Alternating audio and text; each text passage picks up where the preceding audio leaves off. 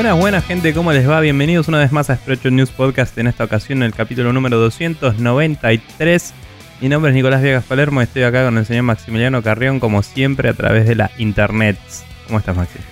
Eh, triste, porque vi dos veces Massinger y necesito ir de vuelta a verlo una vez más por día hasta que lo saquen de cartelera, o sea, siete veces más. Porque aparentemente va a estar una semana nada más esa película porque el cine es una mierda y porque odio a todo el mundo.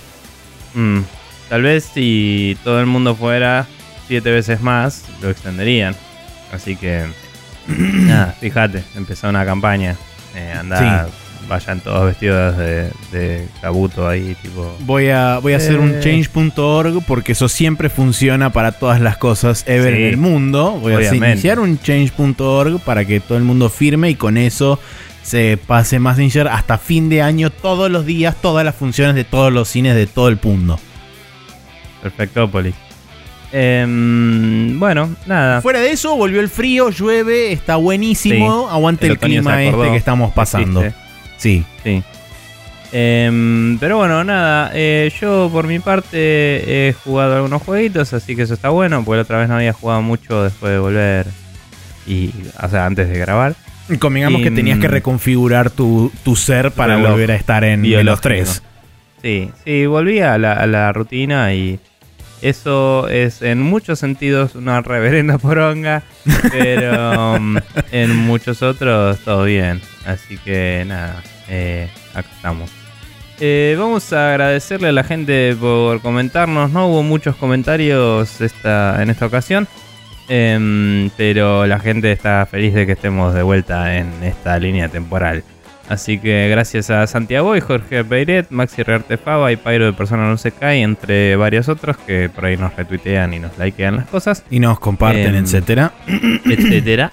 Y eh, a Martín Blasquez, como siempre, por bancarnos con la cuenta de Guybrush Rule, que me comentaba que tuvo un percance celularístico y me pedía perdón porque no salían tantos tweets como otras veces. Y le digo, "Man, todo Chabón, no hace bien". falta. Calmate, tipo, es.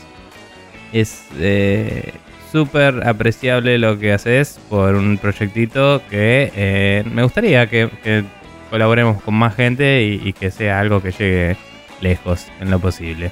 Pero bueno, em, nada, gracias a él y a todos ustedes por comentar, compartir y likear. Y vamos a. ¿Tenés alguna cosa para destacar en particular? Eh, Eh, no, no, no no, anotamos hubo, no hubo comentarios directamente. O sea, salvo el comentario de Santi, que fue como medio un, un repaso así por las secciones no, no inherentes al programa tanto. Eh, Mm. Pero bueno, gracias a Santi por pasar siempre y comentar. Eh, Sí. Pero en el caso de que ustedes quieran mandarnos un correo electrónico, eh, dicho sea de paso, no me fijé a ver si había correos electrónicos, cosa que no hay, bien. Em. Así que podemos continuar con lo que estaba diciendo. Si quieren mandarnos un correo electrónico, pueden hacerlo a spreadshotnews.gmail.com.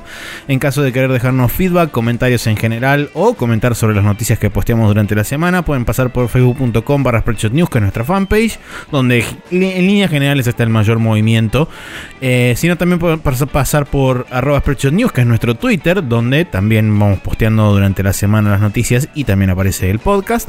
Y por último, en eh, el botón de Contact Us en Facebook o también en el primer post pineado de Twitter pueden pasar y a este entrar al link y dejarnos ahí una pregunta en el Google Forms donde eh, cuando juntemos una cierta cantidad de preguntas o haya una cierta cantidad de preguntas que tengan alguna similaridad o bien haya una pregunta que sea lo suficientemente Cuando pinte, consistente Es más rápido. Exacto, sí, cuando Bien. pinte, eh, hacemos eh, una selección de eso y les contestamos. Hoy en particular, por ejemplo, vamos a contestar una que da para extenderse un cachín y está bueno. Em, bien. Eh, habiendo dicho todo eso, igual vamos a, antes de contestar cosas, antes de hablar de noticias, hablar de lo que nos compete, que como siempre son los jueguitos.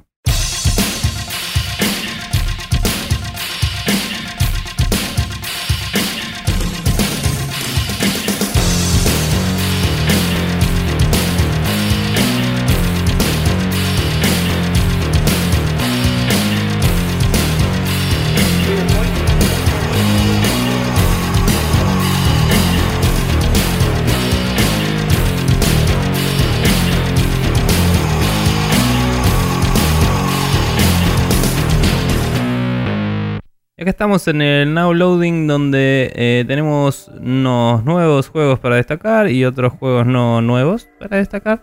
Em, Sí. y mm, vamos a hablar sobre ellos porque son los que estuvimos jugando esta semana. Em, Maxi, ¿qué estás haciendo ahora en Monster Hunter World? Ah, ya- En realidad, esta va a ser como medio una último, un último update de manera oficial del Monster Hunter World, simplemente porque quiero dar como una especie de, de cierre a. van a agregar monstruos y vas a volver. no, es que estoy jugando porque ahora está el Spring Festival.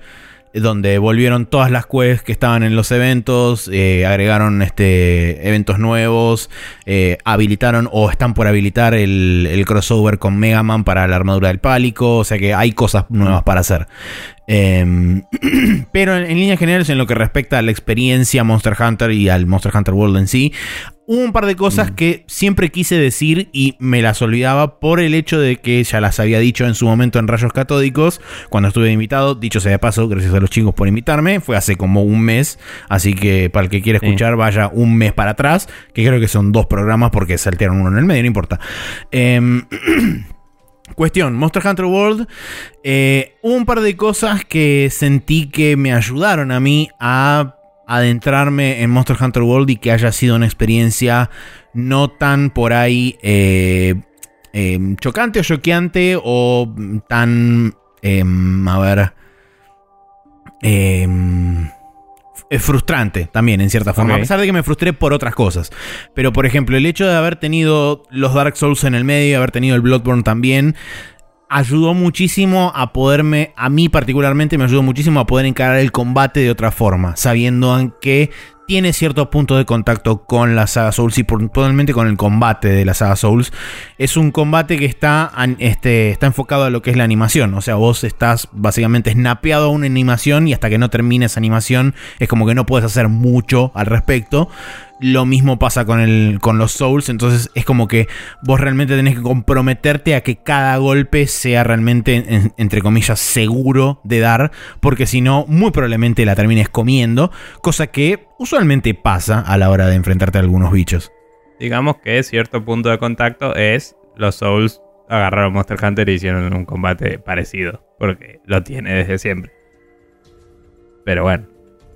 Yo lo recuerdo para los que no lo saben. Porque eso es tipo, ah, se parece a los Souls. Y es tipo, no, los Souls se parecen a Monster Hunter. Que es distinto. Pero continuemos. con- Bueno, está bien. Pero ah, yo jugué los Souls primero, así que... Está bien, sí, sí, sí. No, no estoy bajando eso. Estoy diciendo hay que destacar eso también. Que es como. Fue precedente y que por ende es como el primer exponente de eso. Y tiene sentido usar ese skill set que adquiriste en otro juego para este. Pero bueno. Eh, y después otra de las cosas que me había olvidado de comentar, eh, que ahora no me estoy acordando qué era, pero bueno, no importa. Eh, la cuestión es que, nada, estoy empezando a, a- a, de- digamos, diversificar mi, mi selección de armas. No demasiado, porque como dije la otra vez, estoy empezando a probar así muy lentamente la que es este un hacha que se transforma en espada y escudo. Eh, Pero muy Ah, La que es lentamente. espada y escudo es. Entonces es la. Sí, la Charge Blade, la que yo uso. Exacto. Pensé que era la Switch. No, no, no, es la que te- es una espada y un escudo que después la combinás y se hace un arma gigante de dos manos. Muy bueno. Eh, me había confundido yo porque este, fui a probar en un momento cuando hice una de las Arena Quests, que tenés el, el set predeterminado con un arma predeterminada. Había probado una vuelta la que se transforma de hacha a espada sola, o sea que no, no tenés ningún escudo ni nada. Eh, La probé y fue como, ah, mira qué loco, pero después me, me enfoqué en la otra. Eh, es como que me cuesta entenderla porque es muy diferente a las dos armas que, que, que vengo manejando, que son el arco y la longsword. Entonces es como tiene sistemas locos que es que, por ejemplo, cuando pegas mucho tiempo con la espada, después como que queda sobrecalentada y la tenés que meter adentro del escudo para que se cargue algo y después pegar con el escudo en forma de hacha. No sé, no entiendo muy bien, pero... Sí, es medio como que vos peleando vas cargando los files, ¿no? Los, todos los, Sí, los frasquitos. viales, los frasquitos. Eh, em, y cuando quieras, vos ya podés redimir esos frasquitos, entre comillas, haciendo dos botones a la vez que ahora no me salen, pero cuando los aprieto sé cuáles son. Sí, Y, mm, suele suceder. eso introduce la espada en el escudo y como que le aplica la carga. Y al hacer eso, em, vos... eh, o sea, primero vas a notar que cuando está cargado del todo, tu arma empieza a rebotar, como si hubiera perdido el filo. Sí. Porque tu arma está como overloadeada y tenés que descargarla. Eh, un poco eh, análogo a algunas situaciones de la vida, tal vez.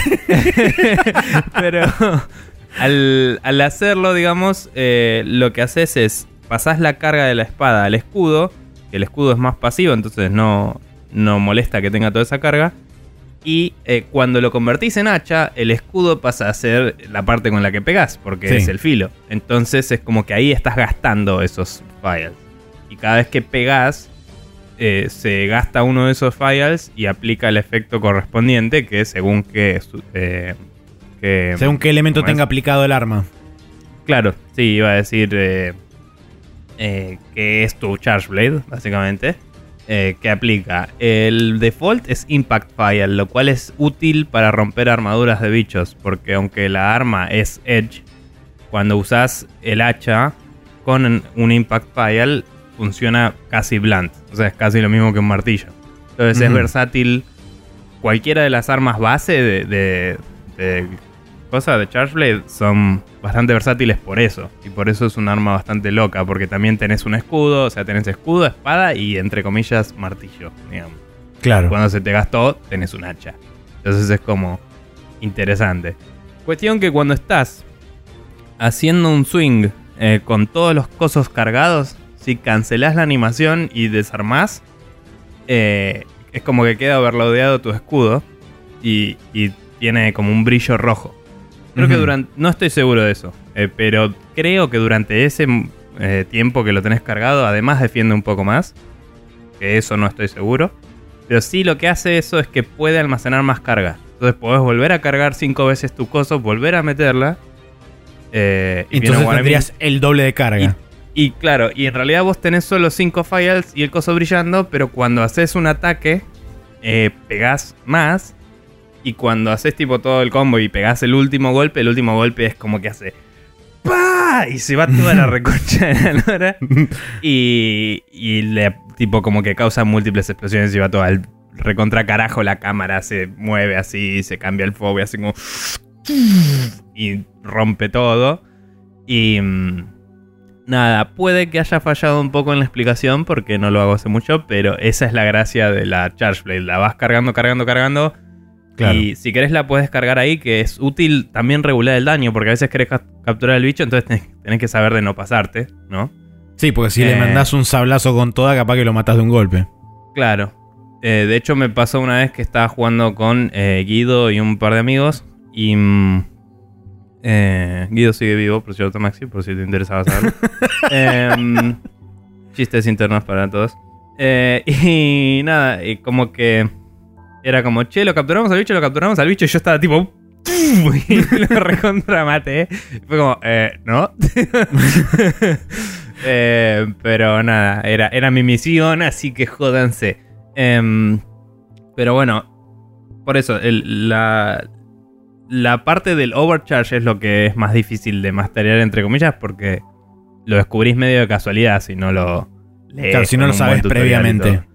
Porque yo, a mí me pasó jugando el juego que me di cuenta que podías cancelar la animación esa del golpe. Y no tenía para. O sea, está bueno para escapar de la situación. Tipo, estás Claro, en el medio del swing y por ahí se te viene el bicho y decís, no voy a llegar a conectarlo. Haces eso, sale. Y ahí te puedes ir, tipo, a hacer un dodge. Eh, pero además es tipo, si lo haces cuando estás golpeando con todas las cargas, eh, como que hace eso, saca la espada y el escudo queda brillando. Eh, y brilla rojo un rato y después creo que baja a amarillo, igual que cuando tenés 5 y 3 cargas, ¿viste? Y después baja a nada. Entonces es como que Te da el un- escudo está una chance. la carga. Claro. Sí. Nada, bueno, eh, eso, eso es el, el resumen de, de Monster Hunter World. Eh, eh, supongo que quizás eventualmente termine probando todas las armas. Hay armas que me parecen más aburridas que otras, así que supongo que quizás... Las o sea, primeras son bastante volantes. Eh, debo decir que la única que más o menos banco es la Great Sword, solo porque es recabeza y aguante todo. Pero es básico. Eh, es tipo bastante básico. Sí, eh, la que no creo que pruebe nunca porque vi una vuelta a jugar a una persona con esa arma y no la entiendo. O sea, no, no hay chance de que la entienda jamás en la vida. Es el cuerno loco. Ah. Y es el arma del bardo, digamos. Claro, pero Eh. no la entiendo ni jamás la entenderé. Así que ahí quedará. Es, es quizás el arma más asiática de todas. En que Sí. eh, tenés que básicamente flashear melodía cual Dragon Ranger. mm, o Green Ranger, o como quieran decirle. eh, y mientras te cagas a palos. digamos. Exacto. Entonces tenés que estar como sabiendo todos los combos. Pero también es como que si lo sabes así a un nivel bien, bien asiático justamente, eh, quedas un toque flasheando Neo en la Matrix, porque es como que vas esquivando y golpeando mientras tocas una canción. Y tipo, ¿what? Sí, sí, sí, sí. Es como, oh, he's so cool. Me pasó, ya me pasó con un par de chinos mágicos que entraron Claro. con el cuerno y era como fla, fara, fa, fa, y van volando por el aire Claro. y es como, chabón, ¿qué estás haciendo? ¿Qué carajo estás haciendo? Y de repente tenés buffs de vida, de poder, Sí. de magia y de todo. Creo y que se pueden una- stackear tres buffs o algo así. Eh, en general Sí. te hacen un buff al. O por lo menos en los viejos Monster Hunter lo que hacían era buff de vida, buff de. mm, de ataque o de estamina, según qué misión era. Y hay un buff también de como de durabilidad del arma, me parece. Entonces En con este- esos eh, logras cosas locas. Sí. Yo hasta ahora vi que tuvieran buff de earplugs, o sea, para que no te interrumpan los gritos del monstruo, te interrumpan los ataques. Eh, buff de. Ya se te deja sordo con el cuerno y ya está. Claro, básicamente Sí. te dejan sordo con el cuerno. Eh, buff de anular este, la presión del aire en el caso de enfrentarte a un Elder Dragon, que justamente lo que hace es pegarte con presión de aire. Entonces es como que no te deja stagger tanto tiempo cada uno de los ataques. Eh, Sí. mm, Ataque, defensa y estamina, sí, obviamente. Y después el de Sharpness que decías vos. Que creo que el de Sharpness tiene como dos niveles, porque hay uno que te deja como un brillo verdecito y hay otro que te deja un brillo verdecito latiendo. Es como que supongo que debe durar más uno que el otro. Mm. Em, la verdad es que no sé si cambiaron algo de ese sistema, porque no probé los cuernos en este juego. Eh, tampoco los conozco mucho realmente, los probé muy poquito nosotros. Em, pero me parece que no había de así como específicamente contra la presión del aire o contra lo otro, sino que eran buffs más genéricos, me parece. Tipo knockback, ¿no? Entonces, tipo cualquier Claro. cosa que te tire para atrás. O sea, por ahí acá lo granularon más para que tengas más micromanagement porque tenés la posibilidad en el medio de la quest cambiar de arma también. O sea, eh, medio que es lo que hicieron con las armaduras, que cada armadura tiene... Cada parte ya viene con un buff y te contaba que antes no. Mm, Entonces sí. tenías que planearte toda la armadura. Por ahí en pos de, gran, eh, de, de hacer esa cosa de, bueno, tenés variedad y puedes cambiar, entonces puedes hacerlo más micro, capaz. Sí, no sé. puede ser. Eh, pero bueno. Bueno, Ah. adelante con uno de Ah. los tuyos. Bien, em, un par de, entre comillas, estrenos. Eh, estuve jugando dos juegos que salieron mientras, mientras no estaba.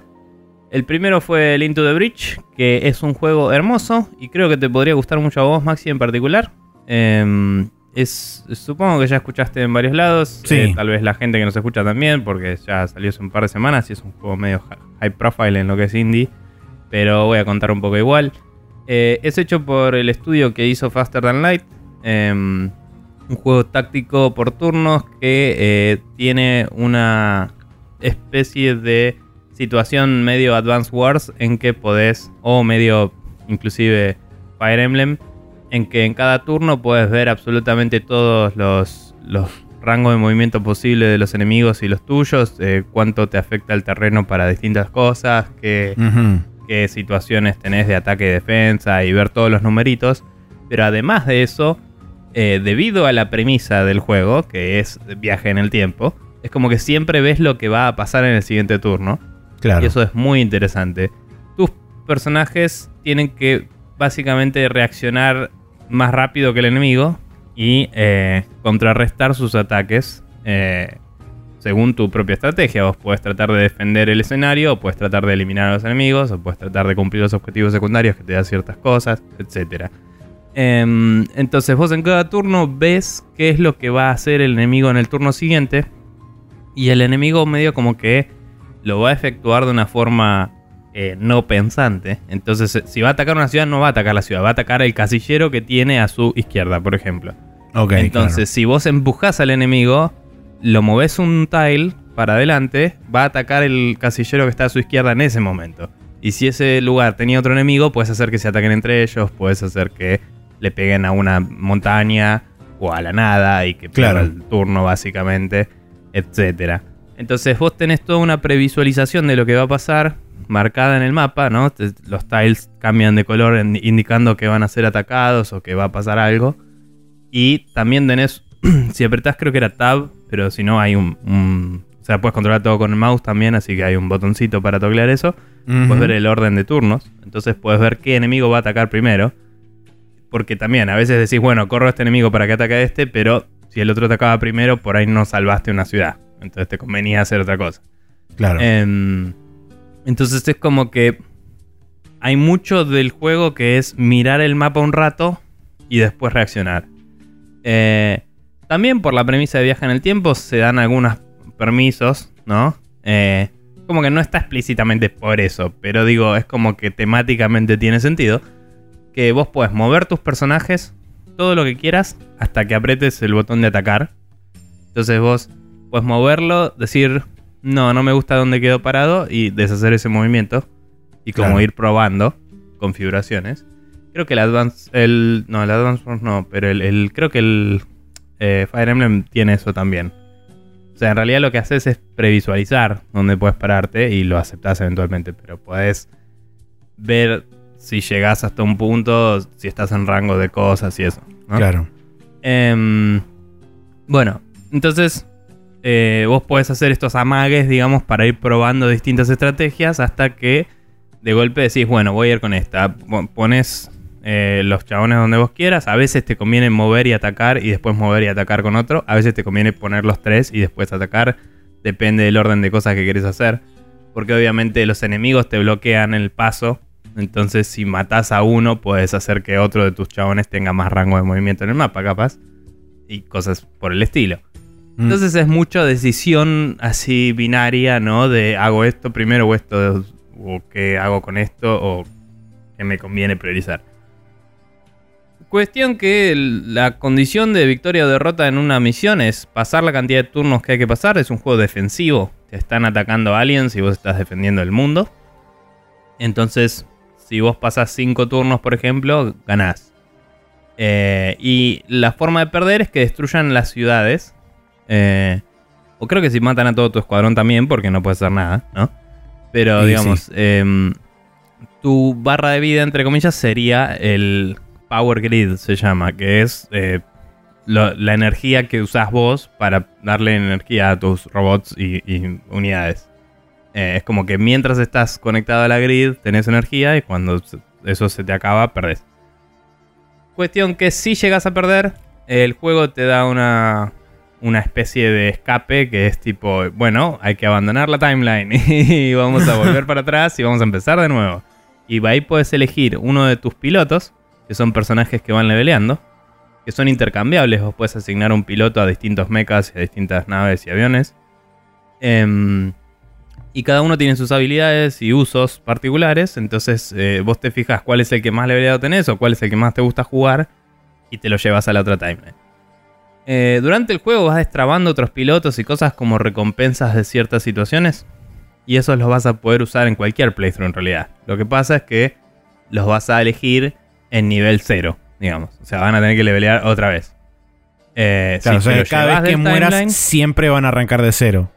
o sea, cada vez que morís, vos tenés una pantalla de selección que seleccionas tu escuadrón, que al principio tenés uno solo y después vas destrabando otros, parecido a cómo el FTL funciona con las naves, que vas destrabando otras naves. Em, y eh, además del escuadrón, podés seleccionar los pilotos que van en ese escuadrón. Y esos pilotos los sacás de un pool de pilotos que vas destrabando en el juego y es, una, un unlock permanente. ¿no? El juego es un roguelike, entre comillas, pero hay cosas que vas avanzando de a poco, que es destrabar pilotos y destrabar eh, escuadrones. Eh, esas cosas persisten de juego a juego. Entonces vos te traes un piloto level alto o level lo que sea que tenías, y el resto van a ser level 0, pero si destrabaste muchos, tenés selecciones entre distintas habilidades. Hay una, por ejemplo, que a mí me gusta bastante, que después de atacar gana un movimiento. Uh, tipo un casillero de movimiento. Entonces Ujú. puedes hacer ataques arriesgados que te dejan al lado del enemigo y después moverte. Es que, que eso es súper valioso porque hay veces que no tenés otra, ¿viste? Eh, Claro. es tipo, bueno, si te ataco quedo expuesto, pero si después de atacarte gané un casillero, me muevo uno para atrás y listo. Eh, eso está bueno. Hay otro que tenía por default su habilidad. Hay, hay medio tipo pilotos genéricos que tienen habilidades base. Que son tipo, tenés un coso más de energía. Y la energía la dedicas para aprender y apagar habilidades de los robots. Entonces, durante el juego tenés upgrades que no persisten a, través de los playthrough. Que es cuando vas cumpliendo objetivos secundarios, eh, obtenés una moneda, digamos que son estrellitas. Las estrellitas, cuando terminas una etapa del juego, que son cuatro islas, las puedes gastar en recuperar Power, Power Grid, que es como tu HP, como decía antes. Eh, a veces comprar un piloto, entonces ya lo destrabaste para siempre. Eh, o upgrades que son para tus unidades en ese timeline. Entonces yo upgradeo el robot y le pongo un cañón resarpado. Pero ese cañón va a necesitar energía. Entonces tu robot tiene que tener suficiente energía. Claro. Eh, y lo tenés que prender, porque por ahí querés apagarlo en una misión y poner otra cosa. No sé. Todo así, es como todo mucho micromanagement y mucho pensar eh, decisiones que todas se sienten relevantes.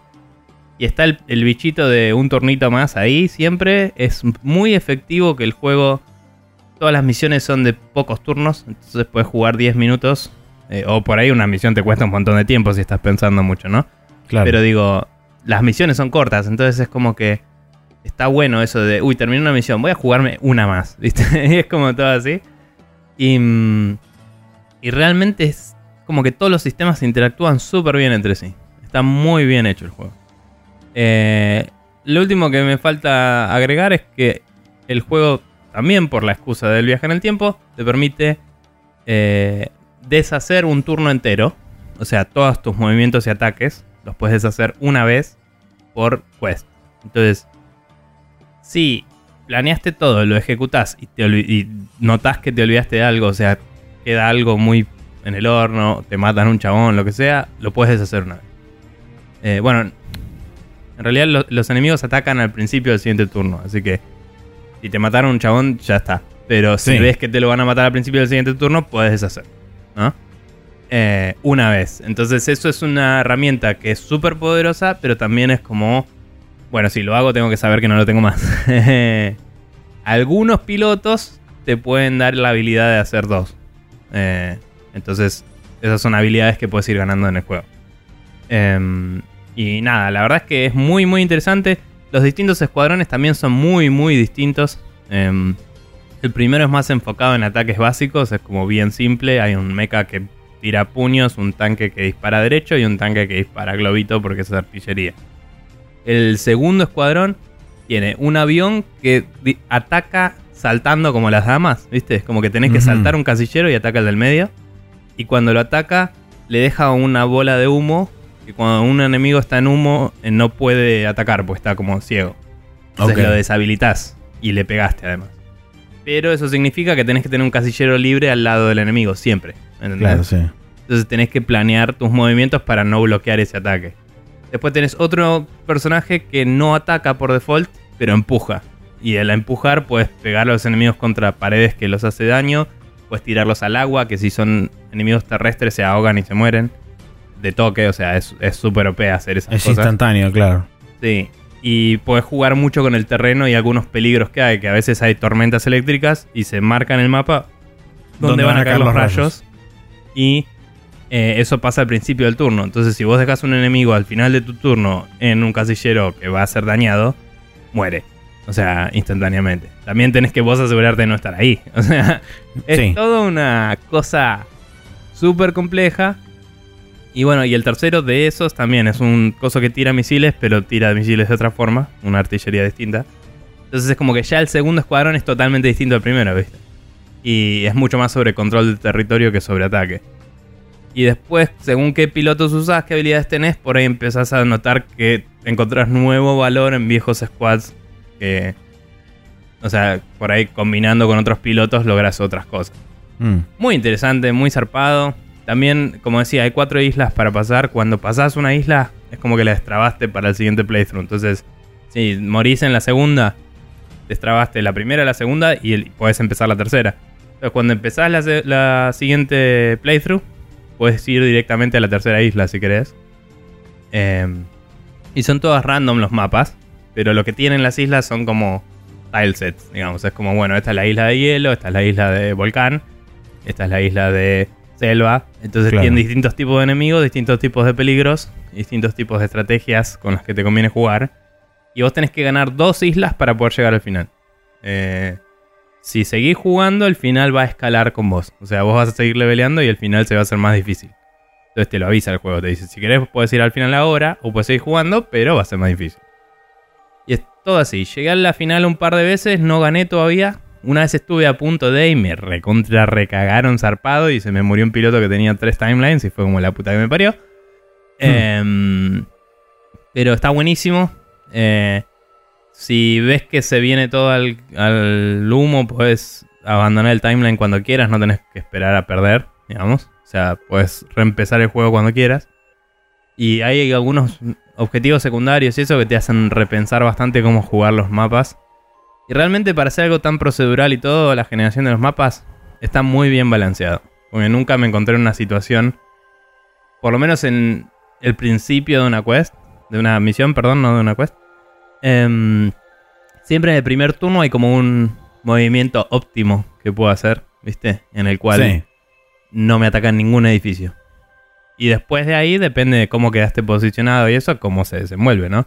Pero digo, es re loco que yo elijo el posicionamiento de mis chabones en el mapa eh, cuando empieza una misión. Y es re loco que siempre los enemigos empiezan a una distancia a la cual eh, vos llegás a contrarrestar todo el primer turno siempre, a pesar de que el mapa es random. Y eso es muy flashero, está muy bien balanceado todo. Eh, nada, eh, súper recomendable zarpado. eh, por ahí nos entendió un choto. Yo sé que vos más o menos lo tenés de vista y hay varios más también. Entonces yo creo que a esa gente le debe haber sonado más o menos todo lo que dije. Pero espero que le haya servido a los demás. Si quieren la comparación pelotuda, es como XCOM mezclado con Advance Wars, ponele. em, con los Es gráficos bastante. de FTL. Eh, me gusta mucho y lo recomiendo y creo que a vos te puede gustar, Maxi. Eso. Bien, eh, yo voy a hablar lo que no hablé la semana pasada, porque eh, después de haber terminado el primer Suicoden, por supuesto, arranqué el segundo y lo hice con guía, porque como dije como que iba a hacer, dije, bueno, en vez de perder mucho tiempo haciendo cosas que por ahí me resuelven y me resultan más fáciles con una guía, eh, no una guía walkthrough, sino una guía tipo, fíjate por acá qué onda, como similar a como la, la guía. Por suerte, encontré la, una guía del mismo chabón que hizo una guía del 1, encontré una Sí. guía para el 2, entonces fue como, ok, bueno, eh, no solamente entiendo, digamos, la forma que tiene el chabón de describir y escribir las cosas cuando está escribiendo, sino que además también me garantizo que la escribió de una forma similar y por ende no me va a spoilear ni historia, ni me va a decir "Fi- hasta acá el primer turno haciendo esto, el segundo turno haciendo lo otro, o sea, no es una walkthrough paso por paso. Pero bueno, eh, primero y principal, ya a la vista, nomás cuando arrancas el juego eh, al toque, te das cuenta de que se aumentó el valor de producción de forma considerable. Porque si bien los sprites y lo que son los fondos mantienen, digamos, eh, el mismo nivel de calidad, se nota sobre todo en lo que son los sprites de los personajes que tienen muchísimo más laburo a punto tal que hay un montón de animaciones únicas hechas para cada uno de esos personajes. Eh, no solamente para cada personaje en sí, animaciones propias de cada personaje, sino también para situaciones puntuales de cada personaje hay animaciones únicas. Entonces es como, ok, la, paleta de, la paleta de animaciones de cada personaje creció exponencialmente con respecto al anterior. Y eso ya es muy zarpado porque te vende muchísimo más el juego y te vende muchísimo más la interacción de los personajes y demás. Y es zarpado como tipo, no sé, 3, 4 cuadros de animación te pueden vender una situación entera por el simple hecho de animar bien y que esté todo cuidadito, digamos. Eso fue lo, Sí. lo primero que me sorprendió de movida. Segundo, sistémicamente el juego está mucho más mejorado y en cuanto a lo que es interacción con, con la UI y demás, también está mucho más expandido. Ahora vos, por ejemplo, una vez que vos ya tenés el castillo y podés empezar a acceder a los NPCs que... eh, o sea, el juego sigue una... una em, un camino similar a lo que es el primero. Vos arrancás desde cero, siendo un chepibe de alguien o escapándote de algo. Y medio como que tu objetivo es eh, juntar una armada rebelde para derrocar al régimen opresor, bla, bla, bla. En el camino te encontrás con un montón de gente, después terminás encontrando un castillo, el cual haces propio y lo, lo haces crecer eh, jun- juntando las 108 estrellas del destino y, este, y demás. Entonces, una vez que vos vas pasando por determinados checkpoints de cantidad de gente reclutada, es como que el castillo va creciendo en volumen y eso también Mm. te va habilitando nuevas secciones, nuevos NPCs, etcétera, para poder interactuar dentro del castillo. Bueno, la, como decía, con el tema de la UI es muy interesante porque en el primero vos solamente podías acceder eh, a- cuando vos tenías los, los comerciantes para poder interactuar, ya sea para comprar runas, armaduras eh, y lo que sea, solamente tenías la posibilidad de acceder a tu parte inmediata, eh, que eran los cinco personajes más tu personaje principal. En este juego tenés la ventaja de que vos cada vez que entras a un, este, a un vendor dentro del castillo puedes acceder a todos los personajes reclutables dentro del Oh, qué castillo. bien. Entonces vos podés configurar runas, podés configurar armaduras, podés vender y comprar cada una de las piezas de, equipamiento de todos los personajes, no necesariamente los de tu party. Entonces es muchísimo más fácil la interoperabilidad a la hora de poder cambiar inclusive personajes de party, porque sabés que vos le equipás todas las armaduras a todos los personajes, entonces no tenés que andar sacando la armadura a uno, poniéndosela al otro y andar haciendo como muchísimo más micromanagement a la hora de, de poder cambiar un party member siquiera. Entonces, en ese sentido, es muchísimo más rápido y muchísimo más fácil todo. Em, lo, lo que sigue manteniendo, que también me parece muy bueno y que no entiendo por qué muchos, eh, o sea, no, por qué no, no hay otra saga de RPGs que lo haya copiado, es mantienen todavía el hecho de que las armas no se, no se cambian. Vos tenés una sola arma que vos la vas actualizando o la vas, entre comillas, afilando, y eso hace que el arma suba de nivel y suba el daño. Además de que también tenés la posibilidad de equiparle una runa propia a cada arma, que es intercambiable, eh, y le da Eh. un efecto o, una, o un buff especial. ¿Por qué decís que no sabes por qué no lo adoptó ningún otro? ¿Te parece que es superior a otra alternativa? No me parece arma. superior, me parece que es conveniente y es diferente en el buen sentido. Porque hay muchos juegos que por ahí te- se abarrotan de subsistemas y es como que en determinado momento, no te digo que te mareas por la cantidad de cosas que tenés que hacer o que tenés que tener medio como barajando en la cabeza a la hora de... Sobre todo teniendo tantos party members, particularmente en este juego. Es como que, ok, bueno, el micromanagement fuerte lo vas a hacer con lo que son las runas y, la, y las armaduras o el equipamiento. Claro. Las armas Ah, es como sistema simple de actualizar cada una de las armas que tienen los personajes y chau, te olvidas. O sea, eh, tiene sentido que, que el sistema así de simple funcione bien en este juego, pero digo, también es porque tenés 108.000 chabones. Sí. 108, no me acuerdo. Sí, de los Em, cuales en realidad dentro de, o sea, personajes eh, adjuntables a la parte creo que son 40. Igual es una barbaridad, pero bueno. Por eso, entonces es como. Nada, otros juegos no lo hacen porque no tenés tantos chabones y es como que. Tenés que mantener el ratio de customización a Sí, sí, cantidad obvio, obvio. de party y está bueno el, el, el- ay, le puse la ropita, le puse el- la giladita. Eh, al final lo que más joden esos juegos japoneses es que en general el, el Sí, el aspecto equipamiento no no cambia, visualmente al Pero- personaje. pero digo, qué sé yo. eh, me acuerdo cuando salió la remake del Final Fantasy 3 de DS, que estaban todos los screenshots del Shop System, que veías todas las distintas ropitas de los chaboncitos en 3D y era como, esta es la mejor de la vida. Y que está bien, en Sprite era más fácil de hacer, ¿no? Pero digo, los veías y eran como todos re cute y decís, vamos arriba. El Bravely Default también tiene y eso, y es como, está bueno ir cambiando boludeces y todo eso. No sé, eh, sí, era una observación. Continuamos. Eh, después, bueno, lo que son las batallas de ejércitos también cambió muchísimo con respecto a lo que es el, el 1. En el 1 era piedra, papel, tijera, básicamente. Acá es un sistema más tirando a símil Fire Emblem o símil juego Tactics, porque vos tenés las unidades eh, representadas con una, con una especie de figura que están puestas con una especie, con un, en, un mapa eh, que están eh, puesto en cuadrículas, pero no, no, no se ven las cuadrículas visualmente, sino que vos simplemente vos te vas moviendo por casilleros.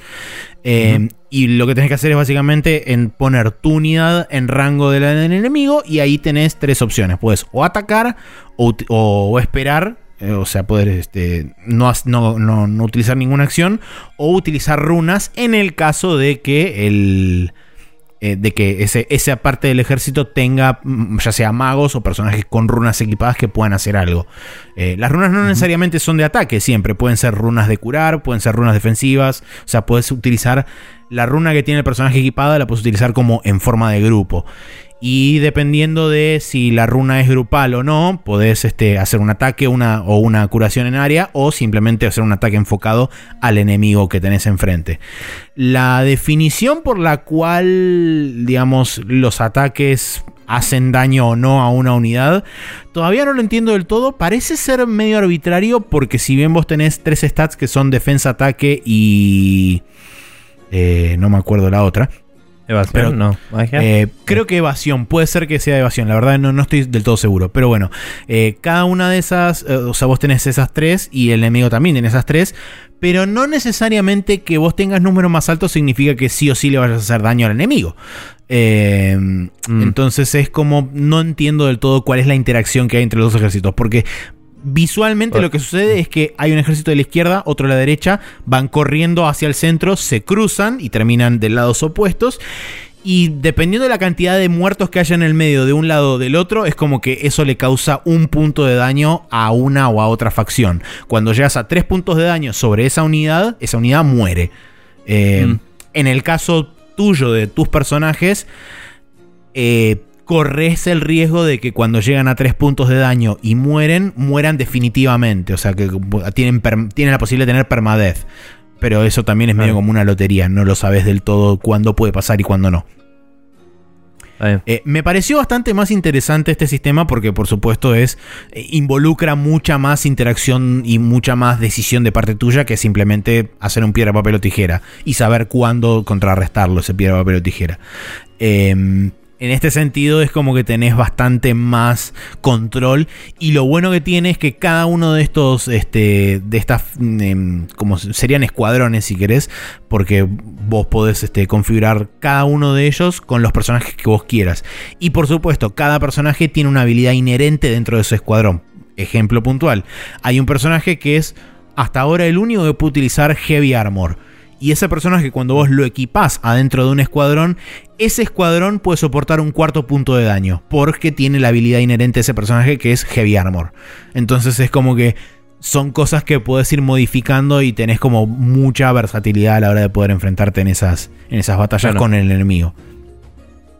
Sí. em, nada, sí es cierto que no hay muchos JRPGs, eh, RPGs en general, tengan sistemas de combate mm, masivo, digamos. Eh, o sea, A hay minijuegos en algunos.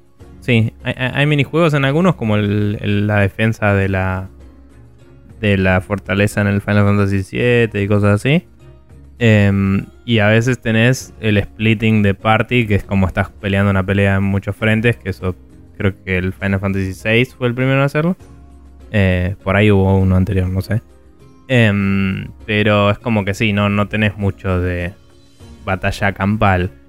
Y sin embargo, en, creo que en Dungeons and Dragons hace varias versiones, por ejemplo, que hay, eh, tengo entendido, eh, sistema de reglas de enfrentamiento grande Claro, eh, para cuando muchas unidades versus muchas unidades, claro. te conviene, sí. Entonces es como loco que los juegos no lo hayan adoptado tanto, porque tampoco lo vi mucho.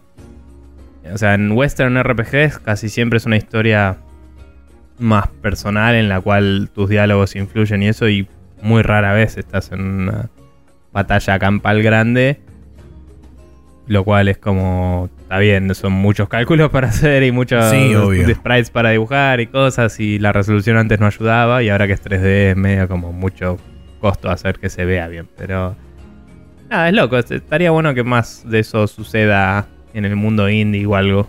Igual, digamos, para, para poner un poco en, en perspectiva todo, no es que las batallas campales suceden todo el tiempo ni vos las podés iniciar a voluntad, sino que son, hasta ahora, son como puntos bastante marcados dentro de lo que son la historia. Es como son, son medio como puntos de quiebre donde se van dando estas batallas. eh, que en muchos casos, por ejemplo, las primeras dos batallas que vos tenés de este estilo, eh, solamente vos podés controlar la unidad en la que está, o el escuadrón donde está tu personaje principal. El resto es como que se controla automáticamente. Y mientras tanto te van mostrando cuáles son las posibilidades de movimiento qué sé yo. Recién a partir de la tercera batalla grande es donde vos podés tomar control de las demás unidades y empezar a moverlas. A pesar de que son relativamente fáciles y recién ahora que yo estoy, calculo que más o menos por la mitad del juego, es donde tenés batallas realmente armadas donde la composición de cada uno de los escuadrones cuenta, la posición de cada uno de los escuadrones cuenta y realmente eh, sudas un rato cuando de repente mm, no tuviste en cuenta un movimiento y alguien viene por atrás y te mm, la ensarta un toque. Y es como, caramba, caramba, eh, tengo miedo de que se me muera alguien, voy a reiniciar esta pelea. Eh, y eso es lo que haces, usualmente. Y Mm. por último, comentario breve sobre la historia. No, no voy a, a comentar nada puntualmente sobre la historia, sino simplemente decir que me sorprende lo bastante cruenta, sanguinaria y zarpada que es la historia con respecto a muchos valores y cosas que se manejan. Y es como.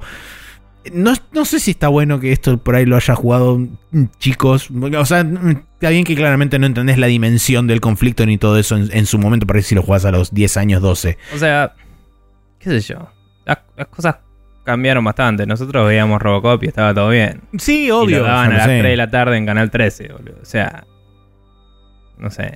No, no, más vale, pero a lo que voy es que quizás también es un hecho de a, tener una- un, un cierto estilo estético y eh, no estar tan, tan vívidamente representado, pero tranquilamente, escena puntual, hay un momento donde el príncipe del enemigo principal, que es un ser mm, horrendo y horrible, eh, al punto que es una mierda de persona, eh, invade una aldea y por supuesto la quema hasta las cenizas, o sea, para que no quede nada. Y los pocos sobrevivientes que hay los capturan el ejército y se los ponen adelante.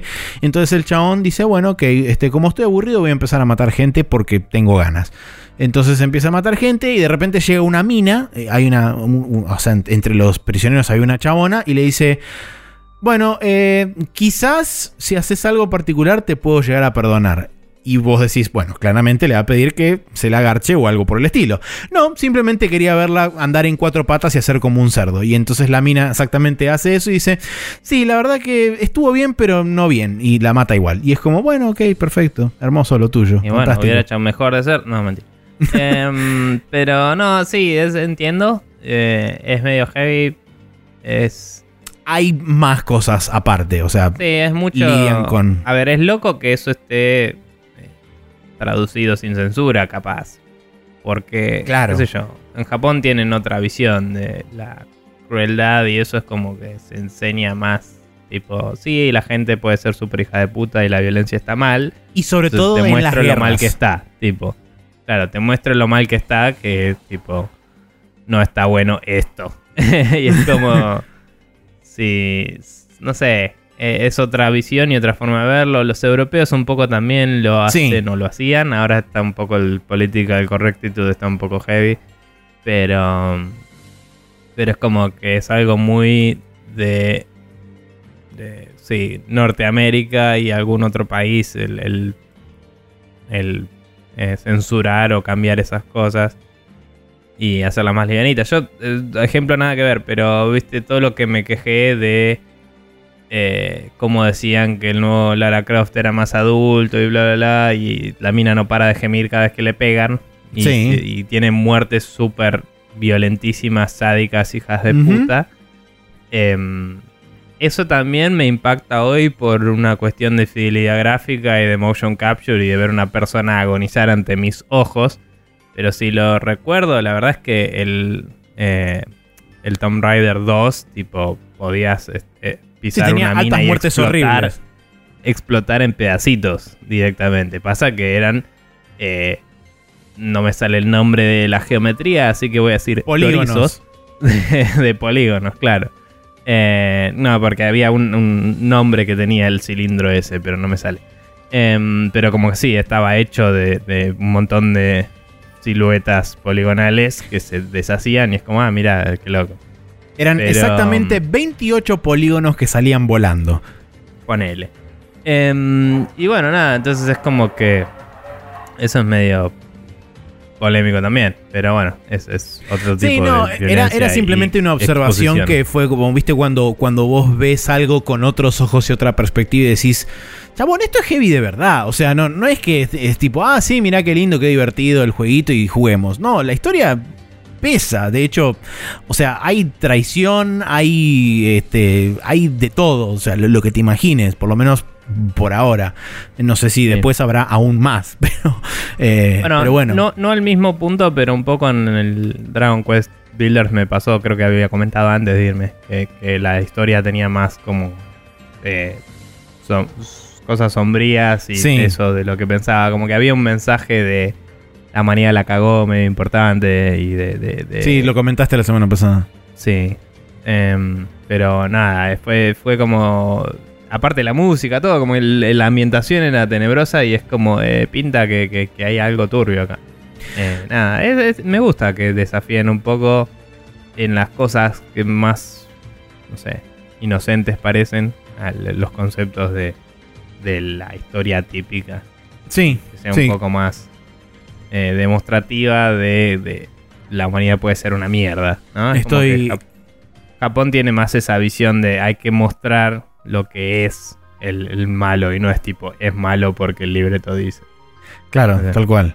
Pero sí, la, la verdad la, la estoy pasando muy bien, me está, me está gustando mucho, tiene, tiene muchas cosas lindas para, para sacarle y seguramente le siga dando hasta el final y después, bueno, veremos a ver qué sucede porque eh, quizás no se llegue a ver en la cámara, pero allá atrás, por, por ahí, allá, está el Nino Kuni 2 y está el Kirby, así que este, spoiler alert de la semana que viene, seguramente. Bien. Bueno, bien por ti. Em, yo, por mi parte, lo otro que estuve probando fue el Sea of Thieves. Que es un juego muy difícil de cuantificar, por así decirlo. Porque es como. em, eh, a mí me gusta. eh, no puedo recomendarlo abiertamente a cualquiera. Eh, y veo un poco la promesa de lo que puede ser. Y me encantaría que eh, la comunidad se mantenga lo suficiente como para que eh, llegue, Eso a suceder, llegue a Como para que Microsoft le mantenga el presupuesto y se haga un juego más extenso. Eh, para quienes no saben o para quienes tienen una idea por ahí no muy completa del asunto, el juego salió oficialmente, es un juego que entre comillas no está en Early Access ni nada de eso, pero la cantidad de contenido que tiene es eh, cuestionable. Eh, tiene tres tipos de misiones que son la misma cosa una y otra vez, con distintos niveles de dificultad armados principalmente por la cantidad de enemigos que te cruzas y tangencialmente por si viene otro jugador y te caga matando en el medio. Eh, encontrarte con otro jugador igual no es tan frecuente, por lo menos no sé si eso se nivela con tu nivel como pirata, o sea, no sé si mientras más haces, más te vas a cruzar y, y si tiene algún algoritmo loco, ¿no? Para porque te incrementa la dificultad que se te cruza alguien. claro. Eh, pero bueno. Eh, por partes, vamos. El juego arranca y vos elegís un personaje que no podés customizar vos. Tenés que elegir entre cosas pregenerados medio, no sé si random o si son un montón de presets. Eso podrían mejorarlo y supongo que eventualmente lo van a hacer porque se me hace que es relativamente asible. Em, pero bueno, elegís tu personaje y te metes y siempre que entras al juego volvés a elegir cómo entras. Si entras solo o en party y si entras en un barco chico o uno grande. Siempre. O sea, no hay una persistencia de tu situación, de en qué isla estabas o con qué barco, Sí. sino que eh, respawneas, digamos, como un juego multiplayer. Aunque estés jugando single player. Si se persisten las cosas que le hayas aplicado visualmente al barco, o sea, si te compraste la velita y le pusiste el cosito, eso Claro. Em, en tu barco. O sea, si te metes en el barco de otra persona, será el barco de esa otra persona. Eh, la cuestión es que es medio simple cómo interactúas con el mundo. Eh, no hay muchas cosas que tengan física aplicadas, por ejemplo. Entonces, ves, vos tenés una espada en la mano, ves una cosa que es una soga y le, tira, le das y no pasa nada. Y eso es molesto, honestamente. Eh, hay muchas cosas tiradas por ahí que pintan que son, serían rompibles y no lo son.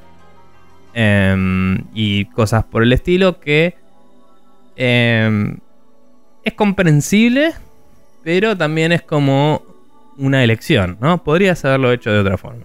Eh, a esta altura. Ya no es un tema de tecnología, sino un tema de game design. De vos decidiste que tu mundo es estático y me parece que le juega un poco en contra. Eh, los, todas las misiones y eso por ahora te las dan NPCs de distintas facciones que tienen como su, digamos, no paleta de colores, pero como su diseño alineado, ¿no? O sea, son personajes distintos, pero todos son claramente de su facción. Entonces tienen su maquillaje, su ropa, su estética. Entonces se ve un poco monótono, pero está bien, tiene sentido. Lo que sí pasa es que las stores o, las carpas o lo que sea donde se sitúan en las distintas islas a las que vas son iguales. O sea, siempre el chabón que está en la carpa está en la misma carpa, siempre el que está en el, el cosa está en el mismo cosa.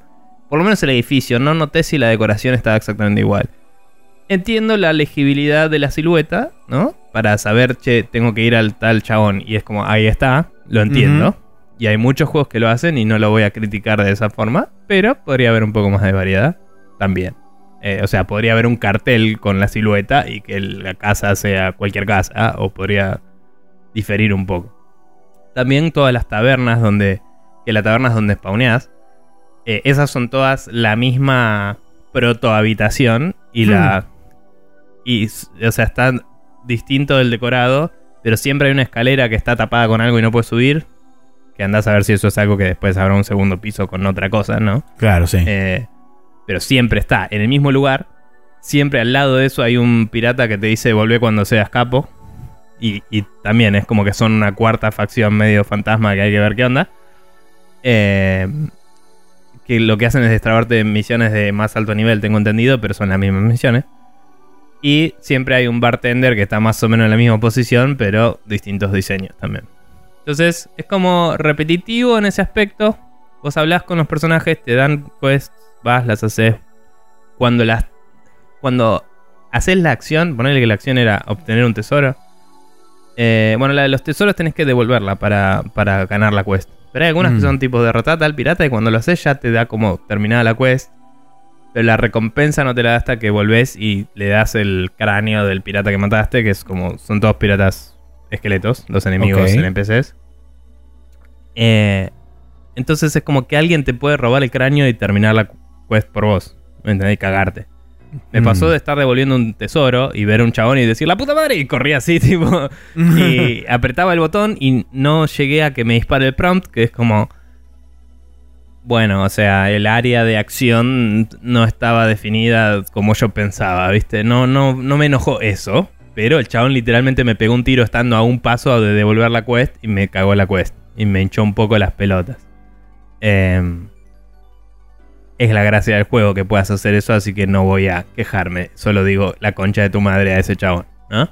Sí. Em, sí, el juego tiene cosas problemáticas en que yo puedo responder siempre en mi barco. Entonces, ese chabón se subió a mi barco con su compañero y cada vez que spawneaba me mataban. Y tuve que hacer eso hasta que se bajaron de mi barco en un momento y me Porque se aburrieron. Porque se fueron a otra isla y siguieron su juego. Y yo aparecí de nuevo y me fui. Y es como. Perdí 10 minutos, nadie ganó nada, ¿me entiendes? O sea, fue cualquiera. Sí, obvio. Eh, muy cualquiera. Como que eso de yo puedo robarte el barco. Eh, pero a la vez yo tengo mi barco en el que puedo respawnear y todo es medio al pedo. Es como en el momento que el chabón se sube a mi barco, debería spawnearme otro barco o algo. Debería, no sé, eh, hacer algo. Eso no está bien resuelto. Eh, el respawn también tarda bastante tiempo. Los, los loads son largos. Eh, me parece que el respawn es más largo de lo que debería ser. Em, Los loads Sí, largos los entiendo porque es, es un mundo que va streameando y vos tenés todo dividido en cuadrantes como el Wind Waker, que son tipo un mapa que son casilleros gigantes. Sí. Entonces, yo entiendo que si yo me muero, el chabón se lleva mi barco y respawneo y está en otro cuadrante, ¿sí? Entiendo que no esté cargado y que tenga que cargarlo. Pero también entiendo que si sabes que voy a volver a mi barco porque es el único lugar donde voy a spawnear, podés ir streameando lo que el barco está viendo mientras yo estoy en el limbo y spawnearme de toque. Porque eh, a nivel tecnología es posible, lo sé. Hola, sabemos programar. Eh, Entonces es como, hacelo, ¿viste? O sea, no, no hay excusa real. Eh, es como, ok, lo programaste así y no así. Lo podés arreglar, no es imposible. Em, también me pasa que por ahí me muero, respawneo en el mismo lugar y tiene que cargar de nuevo. Es tipo, para, esto no lo descargaste. O sea, o no deberías descargarlo. Porque está bien, el limbo es un lugar físicamente aparte. Hay un bote fantasma eh, en el cual estás. Pero se ve que está en algún lugar del mapa escondido o algo así y te manda ahí. Entonces te descarga el mapa donde estás. Así como, no, eh, no hagas eso.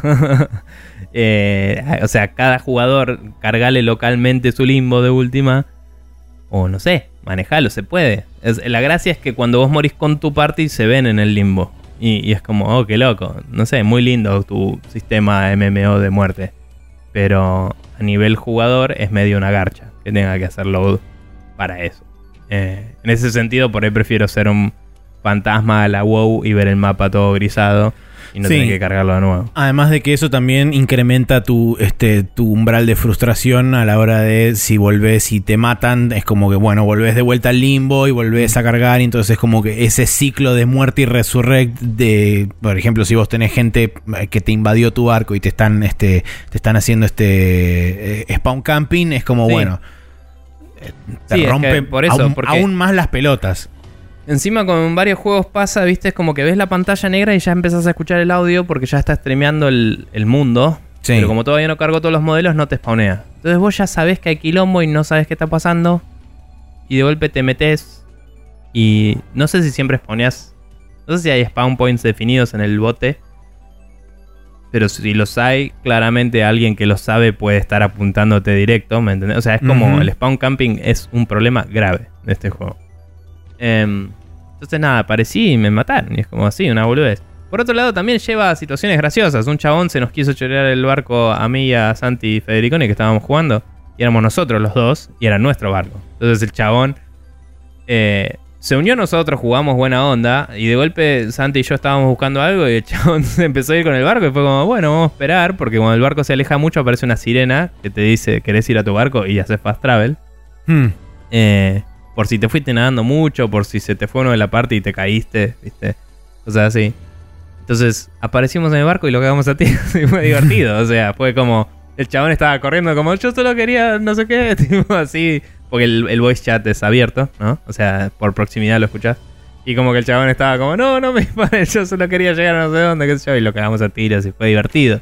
Entonces es como hay que encontrar una nueva solución a este problema, claramente. No es que es inherentemente mala, sino que es eh, algo que en el gameplay emergente puede ser un garrón. Sí, se puede resolver Em, situacionalmente, dependiendo de si, por ejemplo, a vos te invaden el barco, barco flaggear el barco otro. como invadido y a vos te spawnean en Sí. otro lado. O sea, puedes Sí, podrían de- hacer cosas así. También podrían, por lo menos para lo del load, podrían hacer que el barco fantasma spawnee cerca de tu barco. Y vos no fuiste a otro mapa, sino que ves tu barco de lejos y ves lo que le está pasando y estaría bueno, ¿me entendés? Sí. Eh, inclusive los otros podrían ver como cosas medio brillando en el horizonte que son como el barco fantasma ahí. La luz mala. Podrían hacer algo así. Eh, podrían tener una locación en cada tile donde el barco puede aparecer. Y de última estás lejos, pero por lo menos no te fuiste y no descargas el mapa. No sé, hay cosas que pueden hacer y es tipo la puta que te paría hacerlo. Eh, lo que más me preocupa es que se mantenga la comunidad lo suficiente para que tengan el tiempo para hacerlo y la plata. Em, nada, eh, me gusta mucho del juego eh, que toda la UI, excepto la vida, es diegética, que es este término que significa adentro del mundo, ¿no? Eh. Es como el mapa es abrir un mapa, eh, la brújula es sacar la brújula, todo así. Algunas cosas podrían estar en la off-hand, así no tengo que dejar de tener la pistola para ver el reloj, que me parece medio imbécil. Em, creo que eso lo podrían parchar tranquilamente. Vamos a ver si... O sea, claramente no es la intención del juego, la intención es que se ayuden entre ellos, porque vos tenés un botón para dar vuelta a lo que tenés en la mano y mostrárselo a otro, lo cual es lindo, ¿no? Es, es, simpático, es interesante. Pero también es como... Em, cuando estás jugando solo, que el juego te da esa posibilidad, es complicado. Eh, entonces, si no siempre vas a ser más de una persona, estaría bueno tener la opción. Em, porque la mayoría de las cosas las levantas con una mano. Hay cosas que levantas con dos manos y ahí es tipo, ok, está bien. Pero ponele, levantas el cráneo de un coso que mataste y lo tenés en una mano y no puedes atacar. Es como, explícame por qué. Porque el cofre te lo entiendo, pero es un cráneo y lo tengo así enfrente de mi cara, en la forma más incómoda de sostener mi brazo posible. Y es como atátelo del cinturón y salí nadando, capo. No. What happened? O sea, qué clase de aventureros. Pero bueno. Eh, igual digo, la brújula, todo eso está muy bueno. O sea, vas en el mapa, marcas cómo ir a un lugar, decís, bueno, tengo, tengo que ir para el noreste, te agarras del, del mástil, digo, del, del timón bueno, y el timón tiene una brújula ahí integrada para que no tengas que andar manageando UI. Y vas como compensando y todo. La navegación es lo más lindo de todo el juego. Lejos. A mí me, divierte esa parte ya. Entonces eso es lo que hace que el juego me guste con el poco contenido que tiene todavía. ¿no? Y es como te vas a navegar y la flasheas un rato. el agua es imbécil lo bien que se ve. Tiene refracciones de luz y cosas y una fisicalidad que no entiendo. directamente. Es como hmm. que la ves hacia un lado y tiene unos tonos de color y lo ves hacia el otro y tiene otros porque el sol influye dinámicamente sobre ello. Y cuando una ola se levanta, ves el sol en trasluz a través de ella y tipo cuando hay una tormenta eh, es como que se mueve todo y hay un montón de espuma y, lluvia y se te empieza a inundar el barco en la tormenta. Entonces tenés que ir sacando con el balde. Eh, también es como que en una situación normal podés soltar el mástil y está todo bien. Medio videojuego, anda, no pasa nada. Pero en la tormenta no, en la tormenta se mueve loco. Entonces ahí tenés que estar 100% encima. Y los dos barcos están diseñados para ser para más personas de las que spawnean, a propósito. Para que tengas que correr de un lado para el otro, lo cual es divertido. Em, entonces el barco chiquito es para... Spawnean dos personas, pero sería más para cuatro personas, digamos.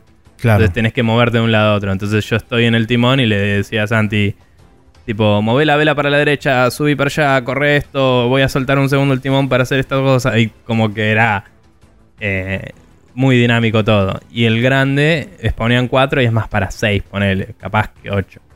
Eh, por la cantidad de cañones que tiene y puestos, digamos, es como que debería haber muchos más para tener una crew completa. Eh, bueno, y quizás lo que le falta al juego es poder cambiar la party dinámicamente. Por esto que te decía del spawn y todo eso, es como si yo me encuentro con más amigos de los que tengo en mi party, estaría bueno que se puedan unir. Aunque la party sea 4, si alguien se une a mi bote porque le digo, che, subite, vamos, estaría bueno poder extenderle un invitation a la party y que de última sea como un additional crew member o lo que sea. O, por lo menos al revés, si soy menos de la cantidad de party pero me cruzo con un jugador random, estaría bueno poder invitarlo. Eh, a ver si se quiere aliar. Eh, para que spawne conmigo y podamos jugar de una forma más fácil de manejar. Si se muere o lo que sea. Claro. Y, mm, y después de eso, nada, el juego le falta contenido. Eh, la premisa base es bastante parecida al Elite Dangerous en su configuración más pelada de todas, que es hay misiones de trading, hay misiones de pirating y misiones de tiritos. Y esas tres te van rankeando en tres niveles distintos y cuando llegas todos los niveles al, máximo sos el Legendary Pirate o el Elite Dangerous. es como lo mismo, pero el Elite tenía variedad de, una forma que esto no tiene. Eh, y sí me pareció simpático que los distintos niveles de enemigos esqueletos, a pesar de que son todos iguales, ¿no? Eh, lo que hace es... Eh, hay unos que son de metal, no sé si viste eso en algún stream o algo. No, no vi absolutamente nada, así que. Bueno, hay unos que son de metal, que es como que tienen tesoro fundido arriba, o sea, temáticamente son muy lindos, ¿no? Es como que tienen como, a veces tienen como una copa así, viste, que le sale del cráneo, cosas así, como que están eh, fundidos. Y esos son invulnerables a eh, la espada y con la- los tiros les tienes que pegar un montón de tiros. Pero puedes tirarles agua y se van oxidando. y Ah. se van como poniendo cada vez más duros. Eh, y como que eso te hace agarrar el balde, ir, buscar agua, tirárselo. Es como más puzzle la cosa. Y, mm, y cuando se oxidan demasiado, empiezan como a quedarse cada vez más quietos y ahí se hacen más vulnerables. Eh, se oscurece el metal y todo. Entonces, es como que tiene buenas ideas y es tipo, pero son tres buenas ideas. y es como, Claro. estaría bueno que hubiera más. Pero nada. Cuestión que nada, es un juego que voy a entrar cada tanto a pelotudear y la paso bien más con amigos. Eh, pero es hermoso la navegación, tipo ir, correr, eh, no sé, eh, tirar de una soga, subirte al carajo, mirar lejos, a ver a dónde mierda tenés que ir, bajar, agarrar el timón, irte a dar vueltas, es súper divertido. Y si no pueden sacar mucho contenido rápido, por ahí estaría bueno que hagan énfasis en por ahí agregar un barco nuevo o mejores interacciones entre jugadores con eso que te decía de las spawns y todo eso para que la parte del barco sea el frente principal del juego hasta que tengan más misiones y contenido, ¿no? Porque eso es más emergente, es algo que pasa jugando contra gente. Por ahora no hay barcos piratas del juego, son todos personas, ¿no? Hmm. Entonces, si puedes enfocarte en eso, esa parte se va a hacer sola. Y, y se va a mantener sola. Con gente Claro. jugando. ¿Qué sé yo? Nada, lindo juego que le falta. Eh, y ojalá que lo sigan. Me aburrí de hablar.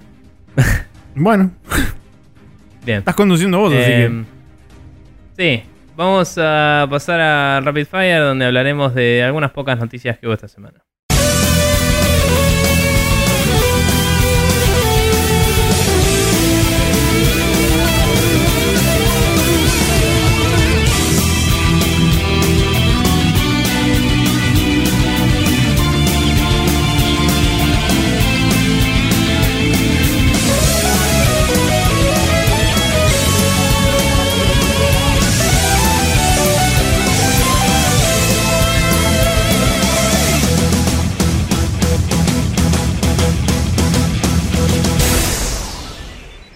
Acá estamos en el Rapid Fire donde tenemos unas pocas noticias esta semana. Eh, la gente está medio preparándose para PAX, como dicen en algunos otros podcasts. Sí, que está Y- ocurriendo este fin de semana. Claro, entonces no, no pasó mucho durante la semana. Pero bueno, lo que sí pasó, entre otras cosas, es que Warner Bros. Interactive decidió remover por completo las microtransacciones del Middle Earth Shadow of War con un statement bastante mea culpa súper tardísimo, ¿no? Diciendo Sobre todo que... porque todo el mundo sabía esto a los 5 segundos de iniciado el juego el día que salió. Sí, si no, eh, un par de horas antes cuando salieron los primeros videos. También. Pero mm, nada, el juego, básicamente el statement decía que el solo hecho de saber que podés comprar cosas te tiraba abajo eh, la progresión del juego porque eh, no sentías que era relevante tu progreso y es como chocolate por la noticia, métetelo en el orto. Eh, y nada, obviamente lo están haciendo porque em, estaba todo el bardo con si el gobierno iba a intervenir o no. Eh, o sea, no, no- dijeron por eso, perdón. Pero es la suposición más común, que es por eso. Y es como un... tanto esto como pasó también con el Battlefront, que hubo cambios y eso, es como que tiene sentido que sea una autorregulación pre... eh, metida de mano gubernamental. Regulación posible. obligatoria, claro, sí. Claro. eh, y que, que obviamente es tarde, pero también es como aprovecharon a explotarlo todo este tiempo. Es medio turbio. Pero bueno, ponele para alguien que no lo haya jugado todavía y que eventualmente esto salga en PlayStation Plus o en Games with Gold o algo así, podría ser interesante jugar el juego sin toda esa mierda. O para alguien que le gustó el 1 y abandonó el segundo, puede ser interesante volver cuando ya esté. Así que Un par Eh, de. Sí. Un par de cosas a destacar es que primero se va a deshabilitar el- la posibilidad de comprar eh, los cofres y la moneda, el, el oro por dinero real a partir del 8 de mayo. Y lo que es en microtransacciones propiamente dichas se van a deshabilitar por completo el 17 de julio. Y eh, después de eso, en algún momento de este año, también se va a actualizar el juego con un parche para poder eh, actualizar lo que es el Shadow Wars, que es la parte del grind infinito final para destrabar el verdadero final, que por supuesto estaba ajustado para que vos gastes plata y compres estos cofres y tengas los orcos legendarios y toda la pelota. Aparentemente lo van a ajustar para que eh, esté dentro del marco directo. de la experiencia completa del juego, entre comillas, Sí. como dijeron. Sí. O sea, lo van a Ah, ajustar no. para que no sea una mierda. Nada, es muy. Muy posible. Todo es especulación, pero es muy posible que esta fuera la idea original y haya sido inyectarle microtransacciones hasta que le explote el ojete. Y bueno, Es eh, totalmente posible. Revirtiéndolo. Es alto laburo sacarlo, entonces entiendo que tarden lo que tardaron. Pero también es como, che, ya es tarde. Entonces es como. Se nota y huele a movida corporativa, ¿no? Eh, Sí, o sea, yo no, no le echaría la culpa a Monolith. Claramente los instigadores de No, todo no. esto fueron los chabones de Warner Brothers. O sea, se me ocurre... digo, el, eh, que el arreglo se haga de por sí claramente significa que los developers. eh, bueno, medio como que dependes de tu cliente, ¿no? Que sería Warner Brothers. Pero digo, significa que los developers tienen ganas de que este juego esté bien. Sí, tal cual. Pero digo, la culpa de que se haya hecho tan tarde y de que haya tenido que hacerse en primer lugar todo este cambio, eh, tiene toda la pinta de que fueron corporaciones Eso sí, maquiavélicas. sin ninguna Pero bueno. duda. Nada, es, es medio. eh, Ok, bien que lo sacaste, lo, no los hubieras puesto en primer lugar. Sí, Eh, termina siendo triste en definitiva, pero bueno. Eh, la siguiente noticia es que Square Enix, debido a la abismal recepción que tuvo el port directamente así, sin, o sea, copy-paste a PC del Chrono Trigger de la versión mobile, aparentemente ahora salió a decir que promete que va a, a empezar a trabajar en el juego y a parchearlo de forma tal que el juego quede a la altura de las circunstancias. En principio, eh, dando la posibilidad de que las personas que lo tengan puedan switchar entre el modo, entre comillas, moderno, o sea, el modo de mierda, y el modo donde siempre debería haberse visto, que es el modo clásico, habilitando la posibilidad de poder revertir a los gráficos de SNES. Eh, este primer parche, que es el que por ahora prometieron que va a ser el, el más inmediato, va a salir en algún momento de abril. eh, pero también prometieron que a lo largo del año y hasta que supongo que el público quede mínimamente conforme, van a seguir trabajando en el juego y van a, van a ajustar y a, a, eh, actualizar el juego para que el Chrono Trigger quede como debe estar. Sí, Eh, de- de- debatible el como debe estar. Siempre me acuerdo de la, la imagen que había visto una vez que decía System Requirements. La tuve que buscar para ver los numeritos, ¿no? Pero System Requirements Before, CPU de 3,58 MHz, 128 KB de RAM. sí. System Requirements Now, 2.3 GHz y 4 GB de memoria para el mismo juego. Es como, Sí. bajate un emulador y no rompa las pelotas. Sí, no, realmente. No sé. Pero bueno, eh, por lo menos algo de laburo le van a poner. Eh, más que nada para la Sí. gente que se lo compró pensando que era una versión copada del juego y no la mierda que terminó siendo. Eh, esperemos también que en el interín también arreglen el problema del mouse, arreglen el problema de la UI que es una verga, y la actualicen un poquito mínimamente Sí. y la hagan un poquitito más linda porque son literalmente cajas con texto adentro. Es horrenda. Eh, Es y le que- saquen también los controles mobile de, de la, de, la, de la pantalla. Sí. No, lo que tendría que hacer es hacer la UI de, de DS es difícil porque estaba todo en la pantalla abajo, ¿no? Pero digo, hacer como hizo la versión de DS, que es el mismo juego, pero puedes tocar los menús. Digo, Claro. listo. Eh, y, y me molesta la tenés la opción de cambiar los gráficos, qué sé yo, porque estoy seguro de que no va a ser el default los gráficos originales y me molesta Obviamente que no. conceptualmente. ¿Me entendés? Es como me da asco tu decisión de haber hecho eso hace años en mobile y me da más asco tu decisión de no haberlo sacado a la mierda en PC.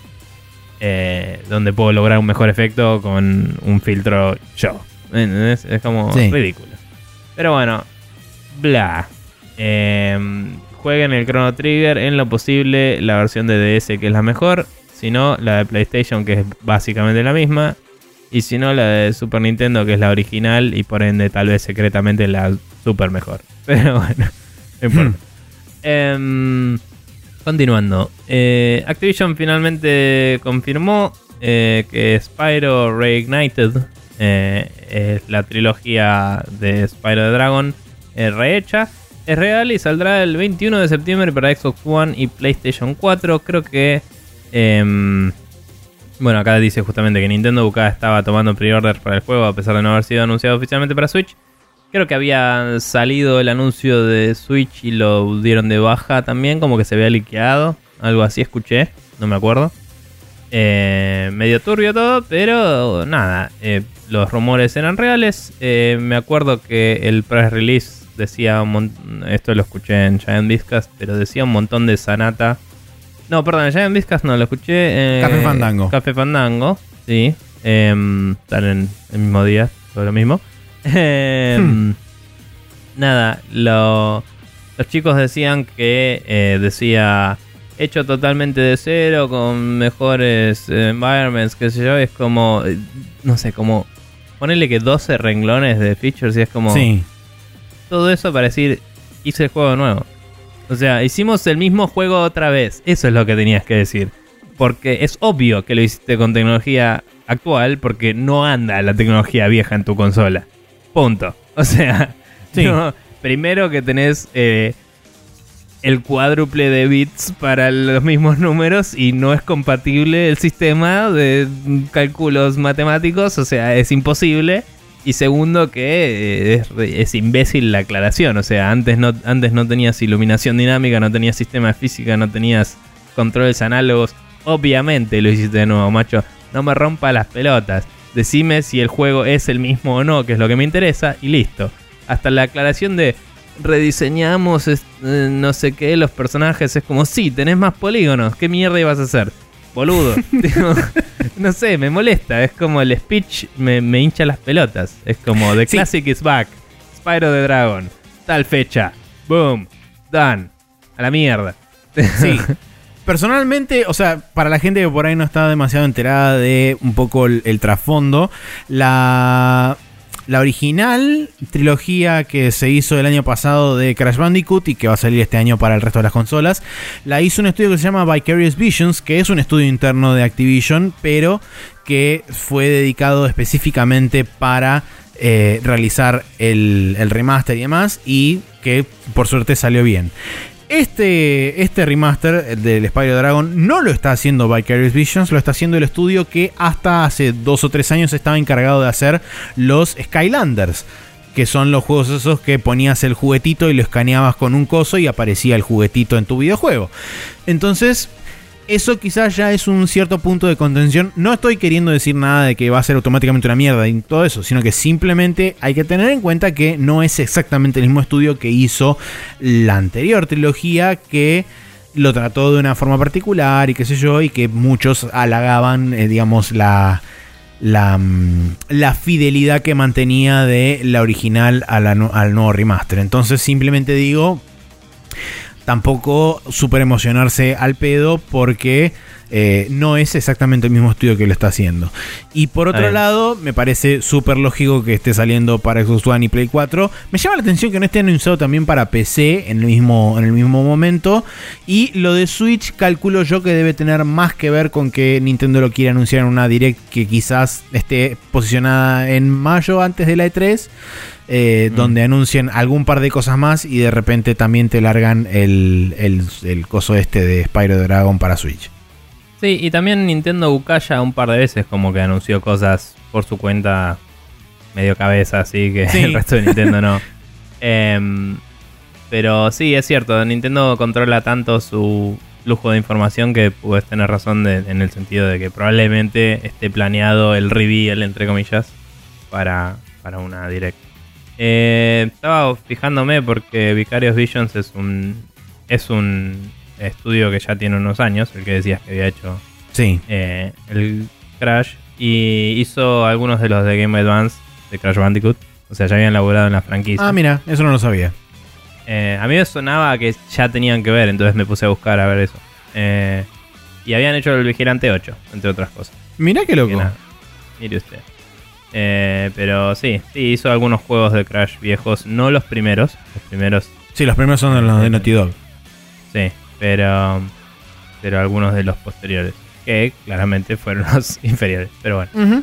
Igual, a pesar de las cosas buenas que dijeron del remake y eso, también mucho es nostalgia porque también tenía esos temas de cambiamos el sistema de salto original por un motor físico y es una pata en los huevos la parte de la soga y esas cosas que Sí, cambiaron no el sistema de colisión también, porque la colisión no era una, un cubo, sino que era una forma más loca, que Sí. o sea, se ceñía más al cuerpo de Crash, entonces era como... Sí. Hay saltos que Sí, son más son chotos. cosas de, de diseño moderno que por ahí funcionan mejor para colisionar con escaleras y eso. Eh, hoy en, en Unreal al menos se usa una especie de cilindro con semiesferas en las puntas. Ok. Y eso hace que al tener una forma curva abajo, te Mm. puedes calcular muchas tangentes con muchos objetos en ángulos y eso te sirve para, para a nivel física, digamos, subir rampas, subir escaleras y eso sin trabarte contra la primera inclinación que ves. claro. Eh, entonces sí, si tenés un motor de física moderno tenés que cambiar la caja de colisión y eso ya hace que, uy, me caí de la soguita y todo es una patada en la pija. Correcto. Eh, pero bueno, nada, eso porque no se gastan dos segundos en eh, programar una aceleración negativa. Pero bueno. Em, continuando, criticando el universo. Eh, Battle, Chaser Night- Battle Chasers eh, Night War finalmente tiene una fecha de salida para Switch, el 15 de mayo. Eh, Sí, creo que esta esta en no- realidad te tocaba a vos, así que No, igual, elabora. Esta noticia va medio en conjunto con la próxima porque, si Bien. bien no lo leí en ninguna parte, estos dos juegos son proyectos de Unity y si recordamos, muchos de los juegos de Unity anunciados para Switch estaban medio como Estaban en esperando que se arregle un bug heavy. Exactamente, un bug de memory leak bastante heavy que esta- estaba dando en la, en la versión de Unity para Switch. Entonces, me pregunto si estos dos anuncios tendrán que ver con, eh, tendrán relación directa con justamente que quizá Unity logró arreglar ese, ese, ese memory leak Muy interno. probable. Muy probable y sí. quizá podamos esperar más juegos que estén basados en Unity próximamente en Switch. Entonces, tanto Battle Chasers, que fue anunciado para el 15 de mayo en Switch, como Firewatch, que también va a recibir su versión de Switch, pero con una fecha un poco más esotérica de Soon. No se quisieron arriesgar demasiado. Eh, el Battle Chasers yo ya casi me había rendido y comprado en Go, pero creo que me lo voy a comprar con cajita y todo para Switch, solo porque nada, me gusta cómo se ve ese juego y me lo... eh, vendiste lo suficiente con lo que me contaste de él como para decir lo quiero tener.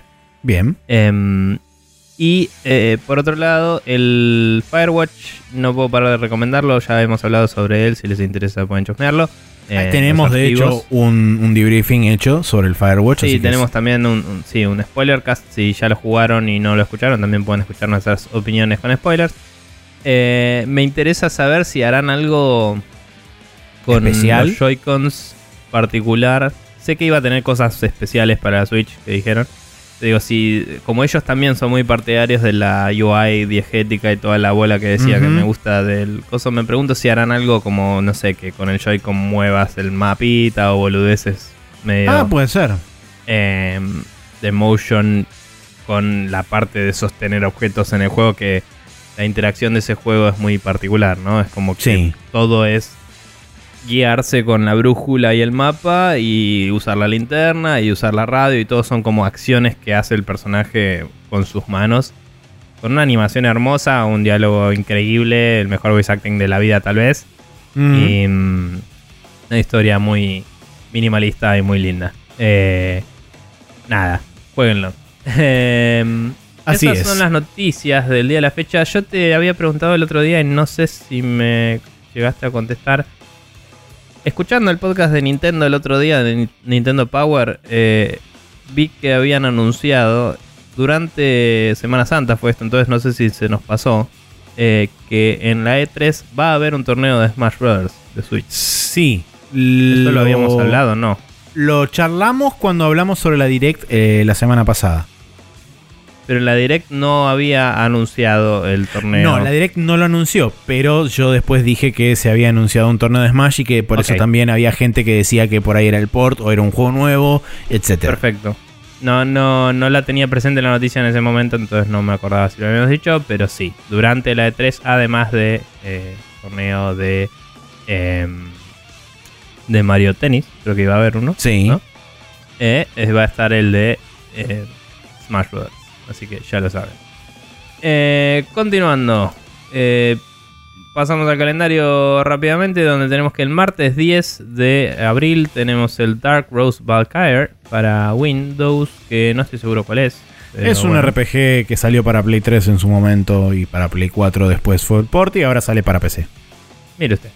El Extinction para Windows, PlayStation 4 y Xbox One. El Old Boy para PlayStation 4 y Xbox One. Eh, ¿En Switch salió ya? No, sale después. Eh, No, creo que ya salió en Switch o quizás sale después, la verdad que Ah, no sé. Creo que iba a salir primero, sí. Debe haber salido ya. El Project Nimbus Code Mirai para PlayStation 4, que ese era uno de mechas, ¿no? Sí, es un shoot 'em up de mechas visto en tercera persona. ¿Vos, vos lo tenías No, en PC? O no sé, lo seguías. creo que no salió en? PC en, eh, o por ahí sale ahora dentro de poco, no sé. Idea. Eh, Regalia of Men and Monarch- Monarchs Royal Edition para PlayStation 4. Eh, no, no sé qué es nada de todo esto. El miércoles 11 tenemos el Hellblade Senua's Sacrifice para Xbox One, que hasta ahora era exclusivo de PlayStation 4 y PC. El Milestorm, Milestorm para El Windows. Maelstrom. Sí, eh, para Windows PC. El Robocraft Infinity para Xbox One y el East Origin para Xbox One. El día jueves 12 tenemos el Regalia of Men and Monarchs Royal Edition para Switch. Y el día 13 el mismo juego para Xbox One. Eh, eso es el calendario. Eh, nada más. Bien.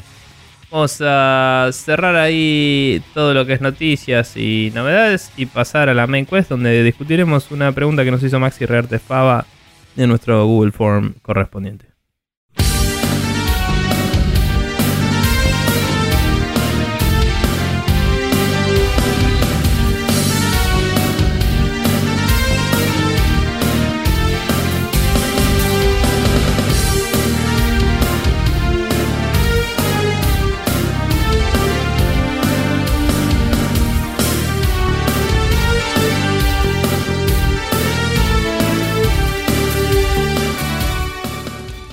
Acá estamos de vuelta en esta main quest donde hablaremos sobre la pregunta que decías, que nos hizo Maxi Rotefava.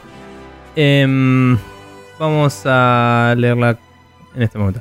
Eh, cortita y al pie dice: ¿Qué medios escritos sobre videojuegos consumen o leen en inglés o en español y por qué? Lo mismo con canales de YouTube, tanto gameplays como de noticias y por qué. Muchas gracias. Em, nada, es una pregunta cortita, pero que la respuesta puede durar un rato, así que me pareció que estaba bueno para discutir Sí. un poco. Em, sobre medios escritos, la realidad es que yo estoy leyendo cada vez menos porque A, paja, B, la vida, C, podcasts. Entonces, probablemente no en ese orden. Em, entonces me veo escuchando cada vez más podcasts que suple la mayoría de las noticias que necesito saber. Eh, pero sobre medios escritos que sigo igual, eh, tenemos eh, Rock Paper Shotgun, que yo sé que vos lo seguís también, que es bastante enfocado en lo que es juegos de PC, más que nada. Em, es muy bueno y en general los títulos de sus notas son un cago de risa. Sí. Em, lo cual siempre es un plus. Nada, para novedades de PC está muy bueno y hacen buenos análisis y cada tanto hacen como lookbacks a juegos viejos y cuentan cosas interesantes. IndieGames.com es una, buena fuente de información de todo lo que se viene en los indies. Hay trailers y cosas eh, de cosas que pasan muy desapercibidas. O a veces cosas que eventualmente llegan a ser bastante famosas y todo, pero es como que te las muestran eh, meses antes. Es una diferencia abismal. O sea, ahí están todo el tiempo hablando de juegos indies y nada más. Creo que son medio afiliados con Gamasutra, si no me equivoco. Em, ok. Porque hay varias posts duplicados. Hay algunos posts sobre tipo ser indie, cómo lidiar con ciertas cosas y eso.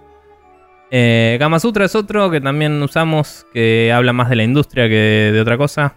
Son un montón de developers, game designers y eso que hacen blogs, eh, blog posts invitados y algunos que son parte del staff oficial y te dice si es tipo gente de la comunidad o un post oficial y, y te pone destacados. Está bastante bien organizado, es mucho texto. Si te gusta ver fotitos, no es el lugar para vos, probablemente. Exacto. Pero tiene análisis interesantes de cómo funcionan las ventas de algunos juegos según sus géneros y sus formas de monetizar y como es muy muy interesante para ver cómo evoluciona la industria caso a caso, digamos. Porque la mayoría son casos particulares. Hay algunos análisis grandes, pero la mayoría son yo me topé con esto haciendo mi juego y es interesante porque puedes extrapolar un poco y puedes ver la situación particular. Eh, seguí vos un poco porque tenemos varios en común y estoy quemándote todo. Sí, eh, bueno, yo principalmente, así digamos, para sacarlo de movida, eh, no, consumo, no consumo nada en castellano. Todo lo que leo y escucho es el 95% en inglés, de juegos, juegos, por lo sí. menos. Yo tampoco. Eh, y de otras cosas también, de hecho. Bueno, salvo por ahí algún podcast que es- escucho en japonés y demás, pero no viene el caso. Em. Después, en lo japonés. que es este. Sí, de- de- entiendo un 20%, pero no importa, lo escucho igual. Em, después de lo que son medios escritos puntualmente, yo consumo bastante. No leo reviews, o sea, de ningún sitio leo reviews, pero en lo que es medios escritos consumo bastante DualShockers. Leo un Sí, poco de bueno Eurogamer. Puntualmente Digital Foundry me interesa mucho de Eurogamer, que es la parte donde hacen desgloses técnicos de juegos, donde Sí. también, ah, por ejemplo, en el caso cuando hicieron el desglose técnico de la Xbox One y contaban un poco cuáles eran las partes internas y cómo laburaba y demás. Es muy interesante, es muy técnico, o sea, es para gente que realmente tiene conocimiento de cómo Está laburan bueno. muchas de las cosas, pero está muy bueno y hacen un, un- hacen este zambullidas muy profundas o deep dives en muchos de juegos y demás que, que te cuentan, digamos, detalles y pormenores. Eh, Indie Games no la tenía, así que me la voy a, me la voy a agendar porque eh, es interesante. milenario, te digo, ¿eh? O sea, medio como que, para que te des una idea. Bueno, Gamasutra nos lo recomendaron en. en- cuando estudiábamos, pero. Sí. Para que te des una idea, como que no me había anotado a- al feed de Gamasutra. Encontré Indie Games y ahí entré a Gamasutra. digo, así. Ah, ok, O bien. sea, es viejo, eh, tiene mucho tiempo ya. Sí, bueno, como bien bueno. dijiste, Gamasutra, eh, otra página similar que también trata sobre la industria y demás, gamesindustry.biz, Sí, que también tiene buena. muchísimas notas y tiene muy buenas notas de análisis y de opinión. Es una Me- de las páginas gusta- que yo consistentemente leo en cuanto a Mm. lo que son artículos de opinión. Me gustan más que Gamasutra en el sentido de que son artículos y no posts. Entonces es Sí. como que hay más. re- o sea, en los posts igual de, de, de Gamasutra están muy bien armados. Pero son, como decía, muchas experiencias personales. Esto es más noticias de la industria. Claras, concisas. El formato del sitio es súper ameno a, leer. Tipo, no tiene Sí. Fondo blanco así en tu cara que te quema la córnea. Y la letra está muy buena. Es, es- es un lindo formato de lectura. Las notas no suelen ser demasiado extensas. Te dan la información bien clara y concisa. Y te citan la fuente donde puedes ir a ver más. Y Exacto. eso me copa. Porque medio como que me aburro de las notas que elaboran, elaboran, elaboran. Y es tipo, estás dando vueltas en lo mismo y no estás diciendo nada. y ellos lo hacen muy bien. Sí. Eh, después, otro de los sitios que en realidad mm, eh, es como que consumo un poco o secciones puntuales de muchos lugares diferentes. Eh, Sí. Como pasa, por ejemplo, Yo con también. Glixel, que Glixel ahora en realidad es Rolling Stone Games, pero de ahí es de donde saco puntualmente entrevistas, que hay cuatro o cinco entrevistas que leí hasta ahora de ese lugar que son súper interesantes y están realmente muy bien armadas y muy bien hechas, por, tanto por las preguntas como por la cantidad de información que contienen. Eh, así que eso es un buen lugar para buscar entrevistas puntualmente. Eh, y después, bueno, como dije, DualShockers para noticias en general, Eurogamer también para noticias un poco en general, eh, Sutra para todo eso. Sigo Game Informer más que nada por alguna que otra noticia que por ahí tienen ellos en exclusiva, como por ejemplo salió ahora lo del tema de la fecha de salida de Spider-Man y demás, que O sea, como son un buen medio, pero son muy tradicionales. Entonces lo que hacen es pagar exclusivas y no reportan temprano, sino que no dejan que otros reporten. Entonces, básicamente. no sé, es como que no lo veo mal, lo veo como medio retrograda. Y Sí, pero es si un lees modelo está bastante bien. Sí, es un Mm. modelo que por ahí no es para el- los tiempos que corren ya, como que quedó medio desactualizado, pero Sí. todavía ellos les siguen rindiendo frutos y es como que, en fin. Sí, y digamos, si te llega a gustar la gente que escribe ahí, por ahí merece una suscripción porque el servicio está bueno. Pero Sí, nada, es como. A, a mí personalmente es como muy formato revista y, y me, me excede el, el- el- la cantidad de interés que le quiero dedicar a cada cosa. Es como No, mi, seguro. mi, mi short span eh, de, de atención, no lo quiero gastar ahí. Y por Em. último, dos sitios puntuales que hablan primordialmente de lo que son noticias japonesas y noticias de juegos de Japón y demás, que son Gematsu y Siliconera, que son Mm. dos de los sitios que para mí manejan el tono, digamos, eh, que corresponde, porque hay muchos que tienen también noticias de Japón y qué sé yo, pero es como que están medio all over the place. En, este, en ese sentido, tanto Gematsu como Siliconera reportan con bastante sosiego y, y como muy informados de lo que están hablando. De hecho, en líneas generales, ambos laburan con traductores que están en Japón y tienen sus propios traductores dentro del staff. Entonces es como si vos ves noticias de Famitsu, si vos ves noticias de, de Genki. Claro, son las o- fuentes de otros lados. digamos. Exactamente, toman fuentes de Japón, pero después utilizan o traductores japoneses que viven allá y traducen para Occidente, o sus propios traductores internos para traducir las noticias y volcarlas Sí. en su sitio. Así que en ese sentido creo que son las dos más, más rescatables de, de todo lo que puede haber por ahí que también reporta de Japón. Y, y para eso en particular, aunque nosotros no nos gusta mucho y nos parece medio cáncer, eh, Kotaku también sirve porque tienen Kotaku Japón, que es literalmente de allá. Entonces se comunican entre ellos y en su red de información tienen bastantes cosas relativamente exclusivas o último momento. Pero también tienen un montón de relleno idiota que es te recuerda lo que es mirar televisión y decís no gracias. Prefiero Exacto. el contenido on demand, nos vemos en Disney. Y Em, mm, después con respecto a lo que son videos, si querés, pasamos a... Déjame dos boludeces Ah, más. dale. Eh, de nuevo, yo no estoy leyendo mucho, o sea, todas las que Maxi tiró, eh, sigo bastantes. Hay algunas que tenía de nombre y no las sigo porque dejé de leer mucho antes de... O sea, dejé de, de estar siempre mirando los feeds y leyendo antes de descubrir esos sitios por ahí. Em, pero sí, obviamente sigo los streams de noticias oficiales de Nintendo, Xbox y PlayStation en mi También. Sí. RSS feed. eh, uso- usamos Feedly, ¿no? ¿Vos usás Feedly también? Sí, yo todavía? Fitly. Bien, Feedly es un servicio en el cual te suscribís al RSS igual que un podcast, digamos, pero recibís notas, por si alguien no lo sabe. O sea, vos puedes recibir blogs ahí, te anotás y, y tenés una lista de todas las cosas que lees y los puedes ver ahí. Está bueno. Em, un agregador de textos.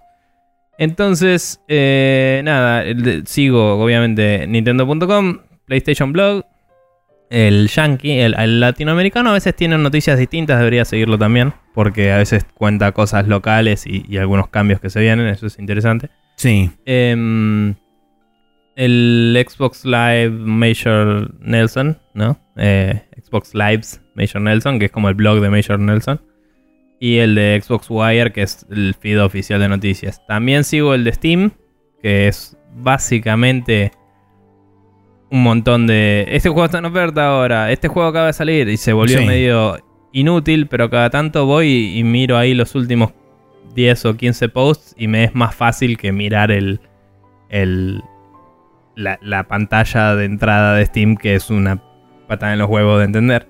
Correcto. Entonces, cada tanto, si quiero ver qué juego salió, me fijo ahí.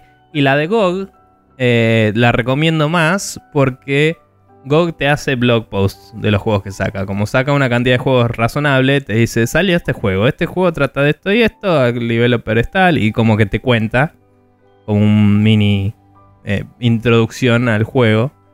Y cuando hacen una oferta, también te explica la oferta en un post así conciso. Está, está bueno. El, el newsfeed de GOG es un lindo lugar para ver qué juegos salieron en PC em, afuera de Steam, digamos. Em, y creo que eso es todo. Sigo algunos developers directamente, pero son poquitos. Y algunos son tipo, sigo el desarrollo de este juego, lo sigo y cuando sale el juego como dejan de postear, así que ya fue. Claro. pero está bueno. Sí, sí, sigo mucha gente en Twitter y me entero muchas cosas ahí antes que en cualquier otro lado. O sea, hay muchos developers que tuitean directamente. Entonces sigo a Tom Francis, que es el, el que hace... em, escribe notas también, escribió una que era sobre los juegos de stealth que tengo que leer y te la tengo que pasar porque me la pasó eh, en mi Carmona el otro día y pintaba interesante. Pero Tom Francis escribía hace mucho para PC Gamer, creo, y es el que hizo Gunpoint y eh, Hit Signature. Hit Signature. Eh, entonces es un developer que tiene puntos de vista interesantes sobre stealth sobre todo. Y después sigo un montón, no sé. Pero Twitter es muy buena fuente de información si van siguiendo directamente las cuentas de los CEOs y de los y de los programadores, lead developers de los juegos, se van a enterar de todo antes que en cualquier otro lado, básicamente. Muy probablemente, Porque sí. Es tipo, acá está la entrevista que tuve con tal, listo, no tenía que saber que ese sitio existía.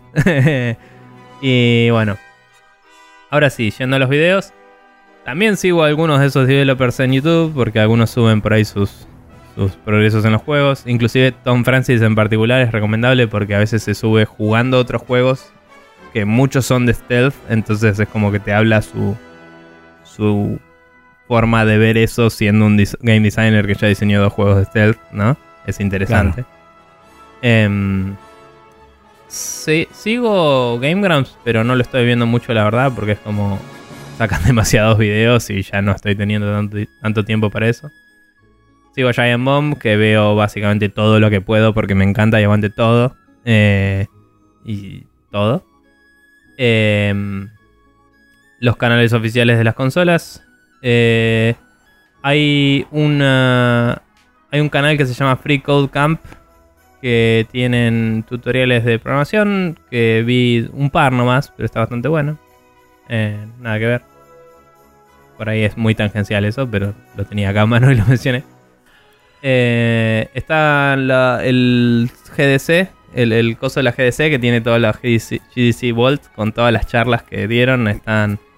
No, no vi casi nada porque hay una pelotuda cantidad, viste, como decís, por dónde mierda empiezo. Pero me había visto, por ejemplo, ahí el de Guilty Gear que había recomendado una vez y es muy flashero. Sí. Eso es muy técnico, pero está muy bueno. Eh, Maximilian Dude para juego de pelea, que sé que vos lo seguís también, no sé si querés Sí. mencionar algo en particular de él. Sí, bueno, eh, a él lo, lo sigo y lo miro bastante. De hecho, ahora no solo está, no solo está haciendo juegos de pelea, sino que también está como haciendo cosas divergentes y, y haciendo otras cosas también para el canal. Así que está bueno. Además, a mí personalmente el chabón me entretiene muchísimo. Y en lo que Es respecta bueno. a opiniones concienzudas sobre juegos de pelea y demás, y sobre el estado de, la, de los juegos de pelea en general, tiene opiniones muy centradas y, y es un chabón que realmente piensa muy bien lo que dice antes de decirlo y también es como muy elocuente a la hora de poder expresarse. Así que para la gente que le interese saber sobre la comunidad de los fighting games también puede meterse por ahí.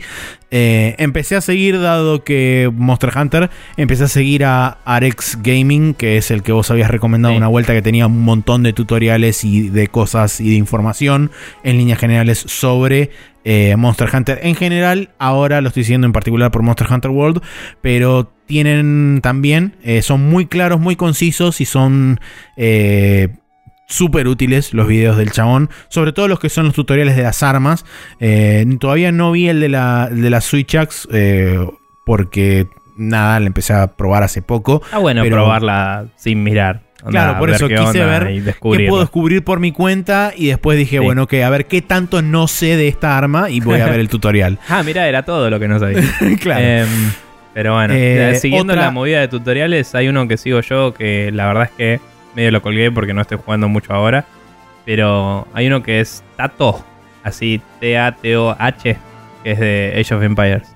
ok. Y el chabón tiene una, una um, playlist que son como, no sé, creo que son 30, 40 videos de como 20 minutos cada uno eh, a media hora.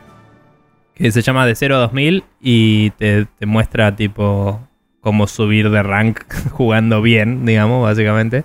Parte por parte. Entonces, tipo, el setup inicial, cuándo querés pasar de, de edad, cómo recolectar los recursos, a dónde asignar cada uno, etcétera. Eh, es bastante interesante si les gusta el Age of Empires 2 en particular y está jugando un poco el 1 remaster y cosas así también. Em, Bien. Eh, yo después tengo. A ver dónde estaba esto. Bueno, mi amigo Tigel que hace speedruns, ahora está número. Estuvo número 16 en el mundo de nuevo. Estaba con un, eh, una hora, cinco minutos y pico. Y lo volvieron a pasar y ahora está 17. Pero Bien. nada, va bien hecho. Eh, no miro religiosamente todas las semanas, pero consumo bastante seguido Inquisition. Que es, bueno, en, en el, en YouTube es el canal de Jim Sterling, pero puntualmente la, la serie de él, de todas las series de videos que hace, es la Inquisition. Eh, mm, puedo estar o no de acuerdo a veces, pero tiene en líneas generales cosas interesantes para decir. Sí, a veces por Sí, ahí a es, veces es muy no. ácido, pero en general eh, mínimo tiene un punto el chabón. Entonces es, es interesante. Eh, Eh, está el canal después- de Digital Foundry que hacen en video todo lo que vos decías que es interesante que escriben y es, eh, es bueno porque hay cosas que viendo los gráficos en tiempo real y notando cómo influye en el gameplay es como que te das más cuenta de por qué importa esa boludez en el juego. ¿no? Totalmente.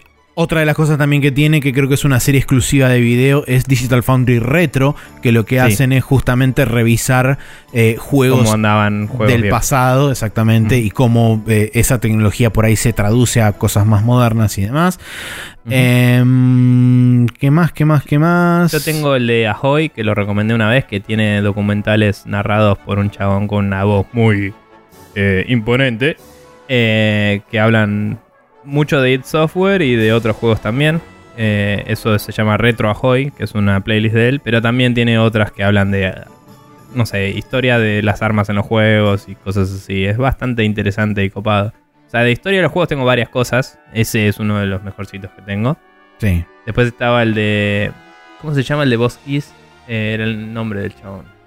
Eh, ah, sí. No me acuerdo. Por acá en algún lado. Ah, lo sigo buscando, continúa. Eh, yo de, de lo que respecta a, a consumo en video no, no hay mucho más realmente que siga. No miro, no miro realmente Twitch, así que no, no, no te puedo dar ningún streamer ni nada por el estilo. Eh, está Em. The 8-Bit Guy, que es ese que solía llamarse algo de Apple, no me acuerdo. Pero ahora es como que hace algunas cosas aparte y por ahí te muestra eh, computadoras viejas, te muestra cómo Calculadoras funcionan viejas. algunas cosas. Eh, es interesante, es más de hardware que de software, es bastante, bastante copado. Tenía unas series que hablaban un poco de cómo funcionaban el VGA y eso también me parece. Eh, eh, está también. eh, estoy buscando todavía el otro, pero bueno. Bueno, está el canal de Overclocked Remix, si querés ver música remixada de jueguitos. Sí, de eso por ahí no tiene tanto que ver con el tema de noticias y demás, pero, Sí, es cierto. pero sí. Vamos, orientados más a eso, pero sí. Eh, puta que me parió, tiene que estar por acá. Eh, Bueno, bueno, Did, eh, you, Did You Know Gaming es interesante también. sí, tiene como cosas. eh, así cosas interesantes de, de factoids y, y demás cosas locas. Eh, yo, eh, algo que no dijimos todavía es el, el... Sí, lo consumimos en inglés o en español y por qué. Yo ya dije que consumo principalmente en inglés. Yo también. No por nada en particular, sino quizás por el hecho de la inmediatez. En muchos casos, como el, el grueso de las noticias vienen de secciones angloparlantes del mundo o en lugares donde se traduce de otro idioma a se- idiomas angloparlantes. inglés primero. sí. Exacto. Eh, es como más fácil y más rápido y más directo enterarse por esos medios que leer noticias en castellano. Eh, también es por un tema de costumbre, realmente, o sea, yo me acostumbré a leer internet en inglés y es como que el 99% del consumo mío de internet es en inglés. Eh, yo también. entonces es como más costumbre que otra cosa, es por un tema de asiduidad. Y lo También mismo también con en las cosas traducidas, como decís, en general primero va el inglés, entonces en general consumir en español es más cosas que se pierden en la traducción, porque son dos pasos en vez Sí. de uno. Eh, a pesar de que tal vez el español es un lenguaje más rico para traducir esas cosas, muy pocas veces tienen una fuente directa. La industria está mucho más desarrollada en Estados Unidos en particular y ponele en Europa. Eh, eh, sí, en realidad en Estados Unidos, porque Europa la mayoría de los idiomas no, de, de los países no hablan inglés, pero Exacto. como lengua primera. Pero digo, la mayoría de los medios que tienen la posta y tienen acceso directo a la información son yankees. Entonces, en inglés lo vas a obtener antes y con menos eh, pérdida de mensaje eh, en el medio. Claro. Más confiable la información, digamos. Em, es medio un garrón, pero es, es así. O sea, estaría buenísimo que tuviéramos medios de distintas culturas con el mismo nivel de acceso. Seguro. Y no estaría pasando. Em, ¿Qué te iba a decir? Eh, es interesante ¿Encontraste también. la página o no? No, estoy viendo más cosas. Tengo el de No Clip también. Oh, Eh, sí, sí, sí, sí, sí. Documentales de cosas, muy interesante. Encontré otro que Eh. me pasó, Neko, de un documental de Darksiders. Espérate que estoy viendo a ver si lo encuentro, porque era también un Patreon de, de chabones que se habían juntado para ah, empezar el a que hacer. hablaba del lore de Darksiders. Hablaba del no, lore de Darksiders Darksiders. no, de- estaba pensando en otra cosa, perdón. Ah, ok. Eh, pero sí, hablan del lore y hablan de la historia del estudio y de cómo crearon el Dark- Darksiders 1, el 2 y ahora el Después 3. Pásamelo porque me interesa.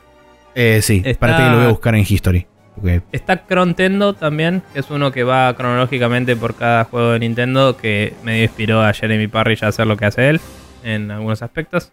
Después está el de. Jeremy Parrish. Si buscan Jeremy Parri- Parrish eh, con SH, lo van a encontrar. Que hace eso también con Game Boy y con Nintendo y con varias cosas. Eh, si quieren algo bastante técnico, pueden seguir el canal de Unreal Engine y ver los avances que hacen en su motor en particular. Es interesante. Em, Pro Jared es bastante bueno también, Maxi, para Monster Hunter y otras cosas. Eh, es gracioso el tipo. De Monster Hunter tiene un montón porque es muy fanático. Para vos en particular te digo, para que chusmes. Y eh, también tiene otro, o sea, tiene un canal que se llama Pro Jared Plays y tiene el suyo que es más reviews y opiniones. Y es bastante bueno el chavo. Bueno, el Em. canal este que decía yo también de documentales de videojuegos se llama Game Momentary, o sea, G-A-M-E-U-M-E-N-T-A-R-Y. Eh, mm, es aparentemente es nuevo porque arrancaron creo que en febrero con el Patreon, eh, pero ya publicaron el primer documental y un par de entrevistas extendidas a Madureira y a un par de, a un par de chabones más. Eh, la verdad que es muy bien armadito el, el documental, una casi una hora cuarenta de, de video, el- lo que es el documental de Darksiders, donde cubren desde el nacimiento del estudio Vigil hasta eh, que llegamos al presente con Darksiders 3 y demás. Eh, muy, Bien. muy, muy interesante, muy bien filmado también. Eh, así que súper recomendable para la gente que quizás no necesariamente es noticias, pero sí tiene que ver con la industria y demás. Y eh, además siempre es interesante saber trasfondo y demás para, para conocer y después de eso, por ahí eso utilizarlo como información a futuro en, en otros proyectos. Eh, Entonces, otro que este, encontré acá dando vueltas es uno que recomendé una vez que se llama My Life in Gaming. Que son unos chabones que son muy, muy, muy. em, como. Eh, no me sale el nombre. Pero esos perfeccionistas de que la imagen sea perfecta de los juegos y como que se compran todos los cables y Ah, se prueban todas las pelotudeces. Entonces es todo porno de hardware. Entus- Es como- entusiasm- eh, eh, entusiastas. Sí. No sé, había un nombre, no me acuerdo. No Pero sé. Como que prueban todas consolas retros con televisores nuevos, con distintos cables, con cosas y te cuentan absolutamente todo. Y nada, yo en un momento que estuve medio hypeando con, con el Frame Master y toda la bola, estuve chusmeando. Y te comparan todo, te dicen los precios, todo, obviamente precio de afuera, pero Obvio. hoy es un poco más fácil conseguir esas cosas que antes, eh, en nuestro país al menos. Y es caro como la puta madre, pero está bueno que alguien te diga qué obtenés por cada precio que estés dispuesto a pagar. Y, y es interesante ver las diferencias también. Bueno, Después- yo no tengo mucho más que recomendar, así que todo lo que No. queda es tuyo. Después, en particular, ese video que recomendamos de los Slow Mo Guys es bastante interesante. Es uno de sus videos, el resto no tiene nada que ver, pero el que muestran cómo funcionan las televisiones es muy copado. Mm. Eh, Slow Mo Guys, TV, How, to, whatever, no sé, búsquenlo. Em, Y. ¿Cómo es? Eh, bla, bla, bla, bla, bla. Sigo buscando, tengo muchas cosas en YouTube. Eh, porque como Sí. leo menos, estoy viendo muchos videos siempre. Em, y ya casi, ya casi, ya casi. También sigo varios developers directamente, eh, que es un tema. Bueno, Jeremy Parrish, como dije, su, su canal tiene un poco de todo. Es medio monótono, como lo he recomendado muchas veces, ya, ya lo deben saber, pero es bueno lo que el chabón hace y lo que escribe y todo. Em, después, Gamers with Jobs tiene también sus gameplays y cosas. Eh, son bastante buenos los chabones. Eh, ben Heck Show puede ser interesante a veces por temas de hardware y eso. No siempre hacen cosas de juegos, pero eh, ahí mostraron, por ejemplo, cómo funcionaba más o menos la, la Nintendo PlayStation. Y eso fue muy interesante. Sí. Cada tanto tiene alguna boludez de modear una consola o algo así. Puede ser copado seguirlo. El Gaming Historian es muy bueno. Eh, es un tipo que se dedica a eso por Patreon y va y te hace historia de cómo se hicieron distintas cosas.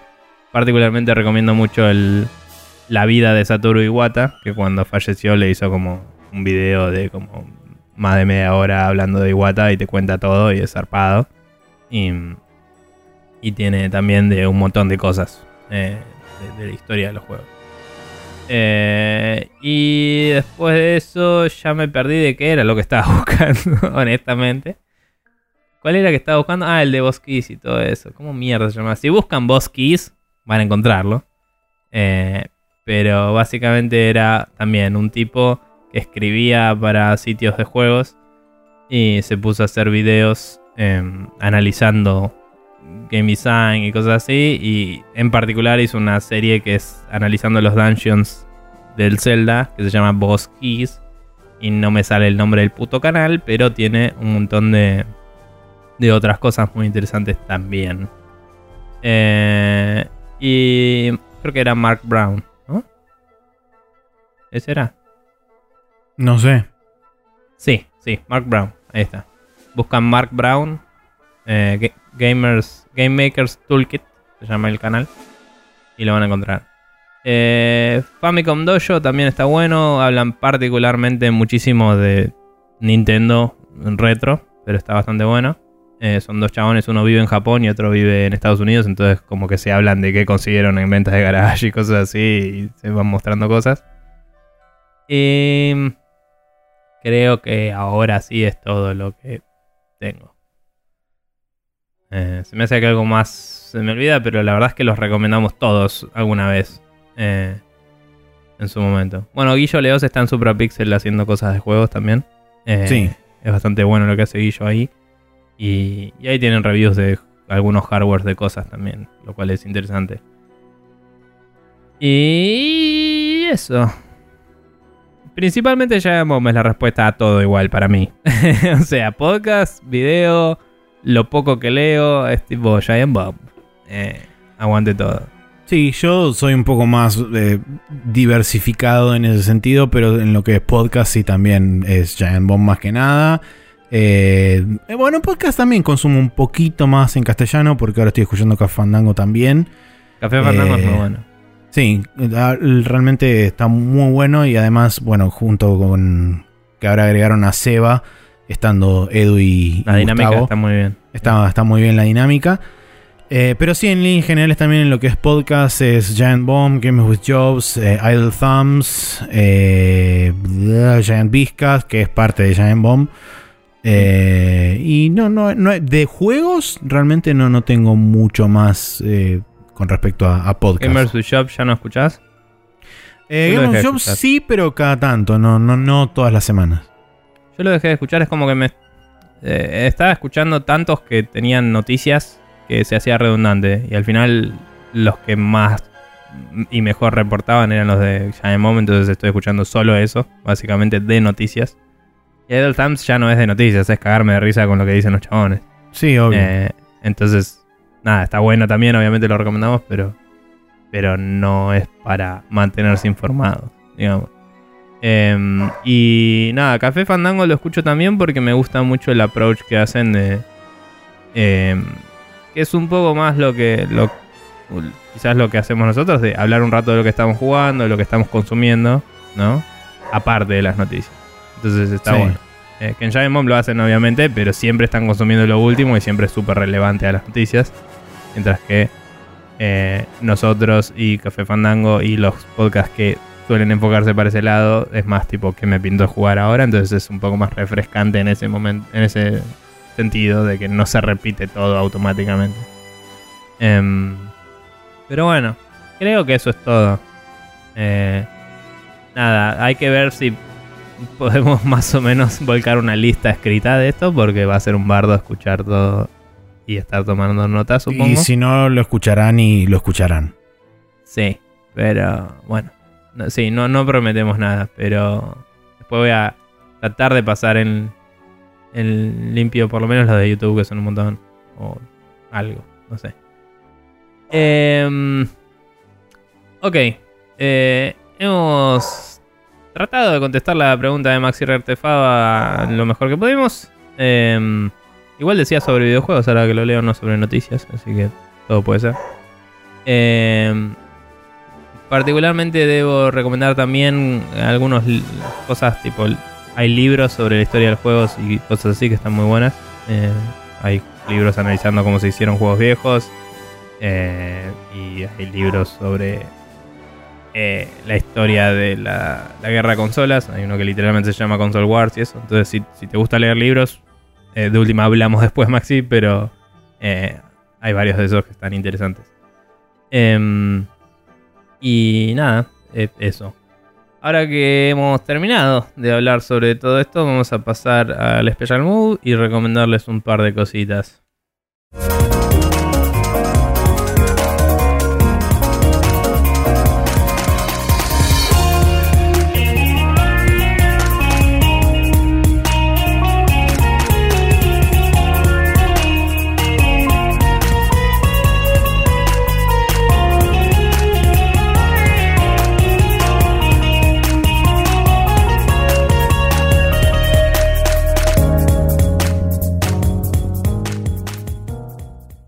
Y acá estamos de vuelta con el Special Move donde Japón pegó con ganas eh, y tenemos tres recomendaciones para ustedes. Sí. Así que querés arrancar vos. Eh, vayan a ver la película de Massinger, ya lo dije hace un mes, pero no importa, ahora se estrenó y lo tienen que ir a ver todos porque aguante todo. Bien. Bien. Eh, ¿Cuánto duraba la peli? 90 y algo de minutos. Eh, creo que en menos una hora y algo. Eh, menos de dos horas seguro. Pero no Bueno. recuerdo exactamente cuánto. Nada, eh, la veré cuando pueda. Sí, de una. Va a estar poco tiempo en la. Dijiste que esta semana ya la sacan. Así que Aparentemente por lo que por lo que escuché, no, no, no tengo confirmación de eso, pero por lo que escuché, aparentemente solamente va a estar una semana en cartelera. Eh, Mm. Quizás, con suerte, en, En algún algunos cine puede cines estar. la, la mantienen una segunda semana, pero no es certeza de nada realmente. Así que Bien. aprovechen si quieren ir a verla, aprovechen esta semana. Y de hecho, si esto que lo escuchan el martes, tienen miércoles y jueves a la mañana, que no sé si hay funciones a la mañana, pero bueno. En fin. Está bien.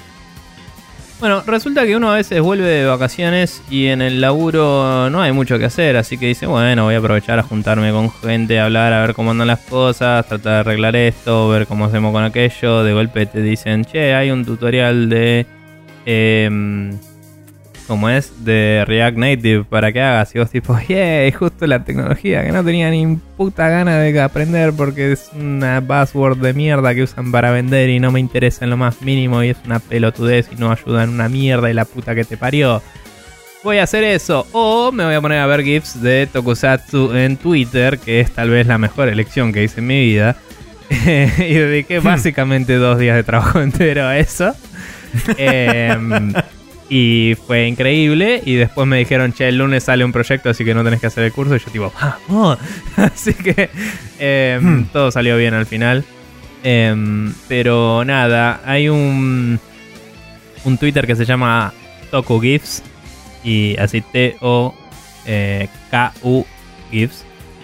Y es lo mejor que hay, tal vez. Excepto por esta otra recomendación que voy a hacer a. Sí, eh, que en realidad es conjunta, pero bueno, hace la voz. Sí. Em, también en dicho trabajo tal vez viene un amigo y te dice, che, vos viste esto y justo te lo habían pasado el día anterior y dijiste, ah, no lo vi todavía, a ver. y lo ves y es tal vez lo mejor junto con los GIFs de Tokusatsu y es una serie de publicidades de un chicle de Japón que Ya no está voy a decir no hay que saber nada más. Un de absolutamente Japón nada y serie más. de publicidades. Eh, pero eh, si alguien lo necesita, tengo ese ringtone. Es la, es la parte relevante. Em, tengo el MP3 de, de- de ese momento en particular. Así que nada, véanlo, son 6 minutos de video y es lo mejor que podés ver en 6 minutos. Eso sí, Sí. te lo puedo garantizar. Porque necesitas más de 6 minutos de GIFs de Tokusatsu para pasar ese video. Eh, Pero bueno. Nada. Y los GIFs son una locura. Aguante todo. Hay Ultraman, hay Power Rangers, hay de Kamen Rider. De lo que quieras. Eh, y son un cago de risa algunos. Y otros son un flash. Y otros son picos. Así que nada. Eso. Bien, Bien. bueno, para poder este, encontrar esto en las redes de la internet y poder suscribirse y bajarlo y escucharlo y demás y ser felices también, ¿por qué no? Pueden pasar por iTunes, donde escribiendo Spreadshot News todo junto y sin acentos pueden encontrar nuestro feed y ahí le dan al botoncito de suscribir. Y si quieren, por debajo, al costado o en algún lugar de ese mismo lugar, está también la posibilidad de dejarnos una review con 5 estrellitas. Así que si quieren, también pueden hacer eso. Y eso también nos ayuda a colocarnos en el algoritmo loco de iTunes y demás y toda la pelota. Salud. Em, Después por otro lado tenemos spreadshotnews.com barra podcast, que ese es nuestro feed oficial donde se lo pueden copiar y pegar en cualquier dispositivo no manzanátil de su preferencia. Y de esa forma también pueden contar con el podcast todos los martes a las 0.30 horas de forma automágica en su dispositivo de preferencia. La tercera opción es archive.org, donde también buscando Spreadshot News todo junto y sin acento, se pueden, este, pueden toparse con los más de 300 audios según este Vos decías la otra vez que ya había 299 y eso fue hace como dos semanas, así que ya hay muchos más de 300, a tanto como 302 o 3, ponele. Por ahí anda. Em, pero bueno, la cuestión es que están ahí todos los audios de todos nuestros podcasts, sumado también a los debriefings, sumado también a las otras cosas extra que hemos hecho en audio. Eh, así que ahí pueden encontrar todo nuestro podcast. Eh, youtube.com barra Spreadshot News TV es un lugar donde hay un montón de videos que ahora no se está actualizando y no creemos que se actualice en el futuro cercano. Pero eh, pueden encontrar ahí la playlist de lo que sobra de Spreadshot News y pueden encontrar un montón de playlists de otras cosas que hemos jugado, tanto sea First Blood como, o sea, por ejemplo, primeras impresiones de juegos, como playthroughs completas de algunos otros. Eh, o también incompletas de varias porque soy un colgado de mierda. Versiones incompletas de otras cosas y también eh, one-offs que están subidos a una playlist genérica de Nowloading donde jugamos una cosa para mostrar algo en particular y ahí están subidos. Bien. Em, Eh, Eso es todo por el día de la fecha. Eh, gracias por escucharnos, gracias por recomendarnos a la gente y por comentar. eh, que nada, por favor háganlo un poco más, porque la otra vez no hubo mucho, pero está bien, hay gente de vacaciones y cosas. eh, se entiende. Vamos a estar acá de vuelta la semana que viene, probablemente con un montón de noticias de packs o con las que haya, sean cuantas sean. sí.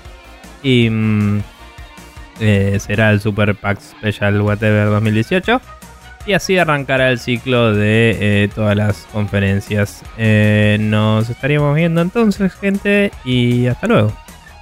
Así es, nos veremos la semana que viene en otra edición de las locas aventuras de Max y Nico recorriendo la internet para ver qué podemos rascar y hablar al respecto en el podcast.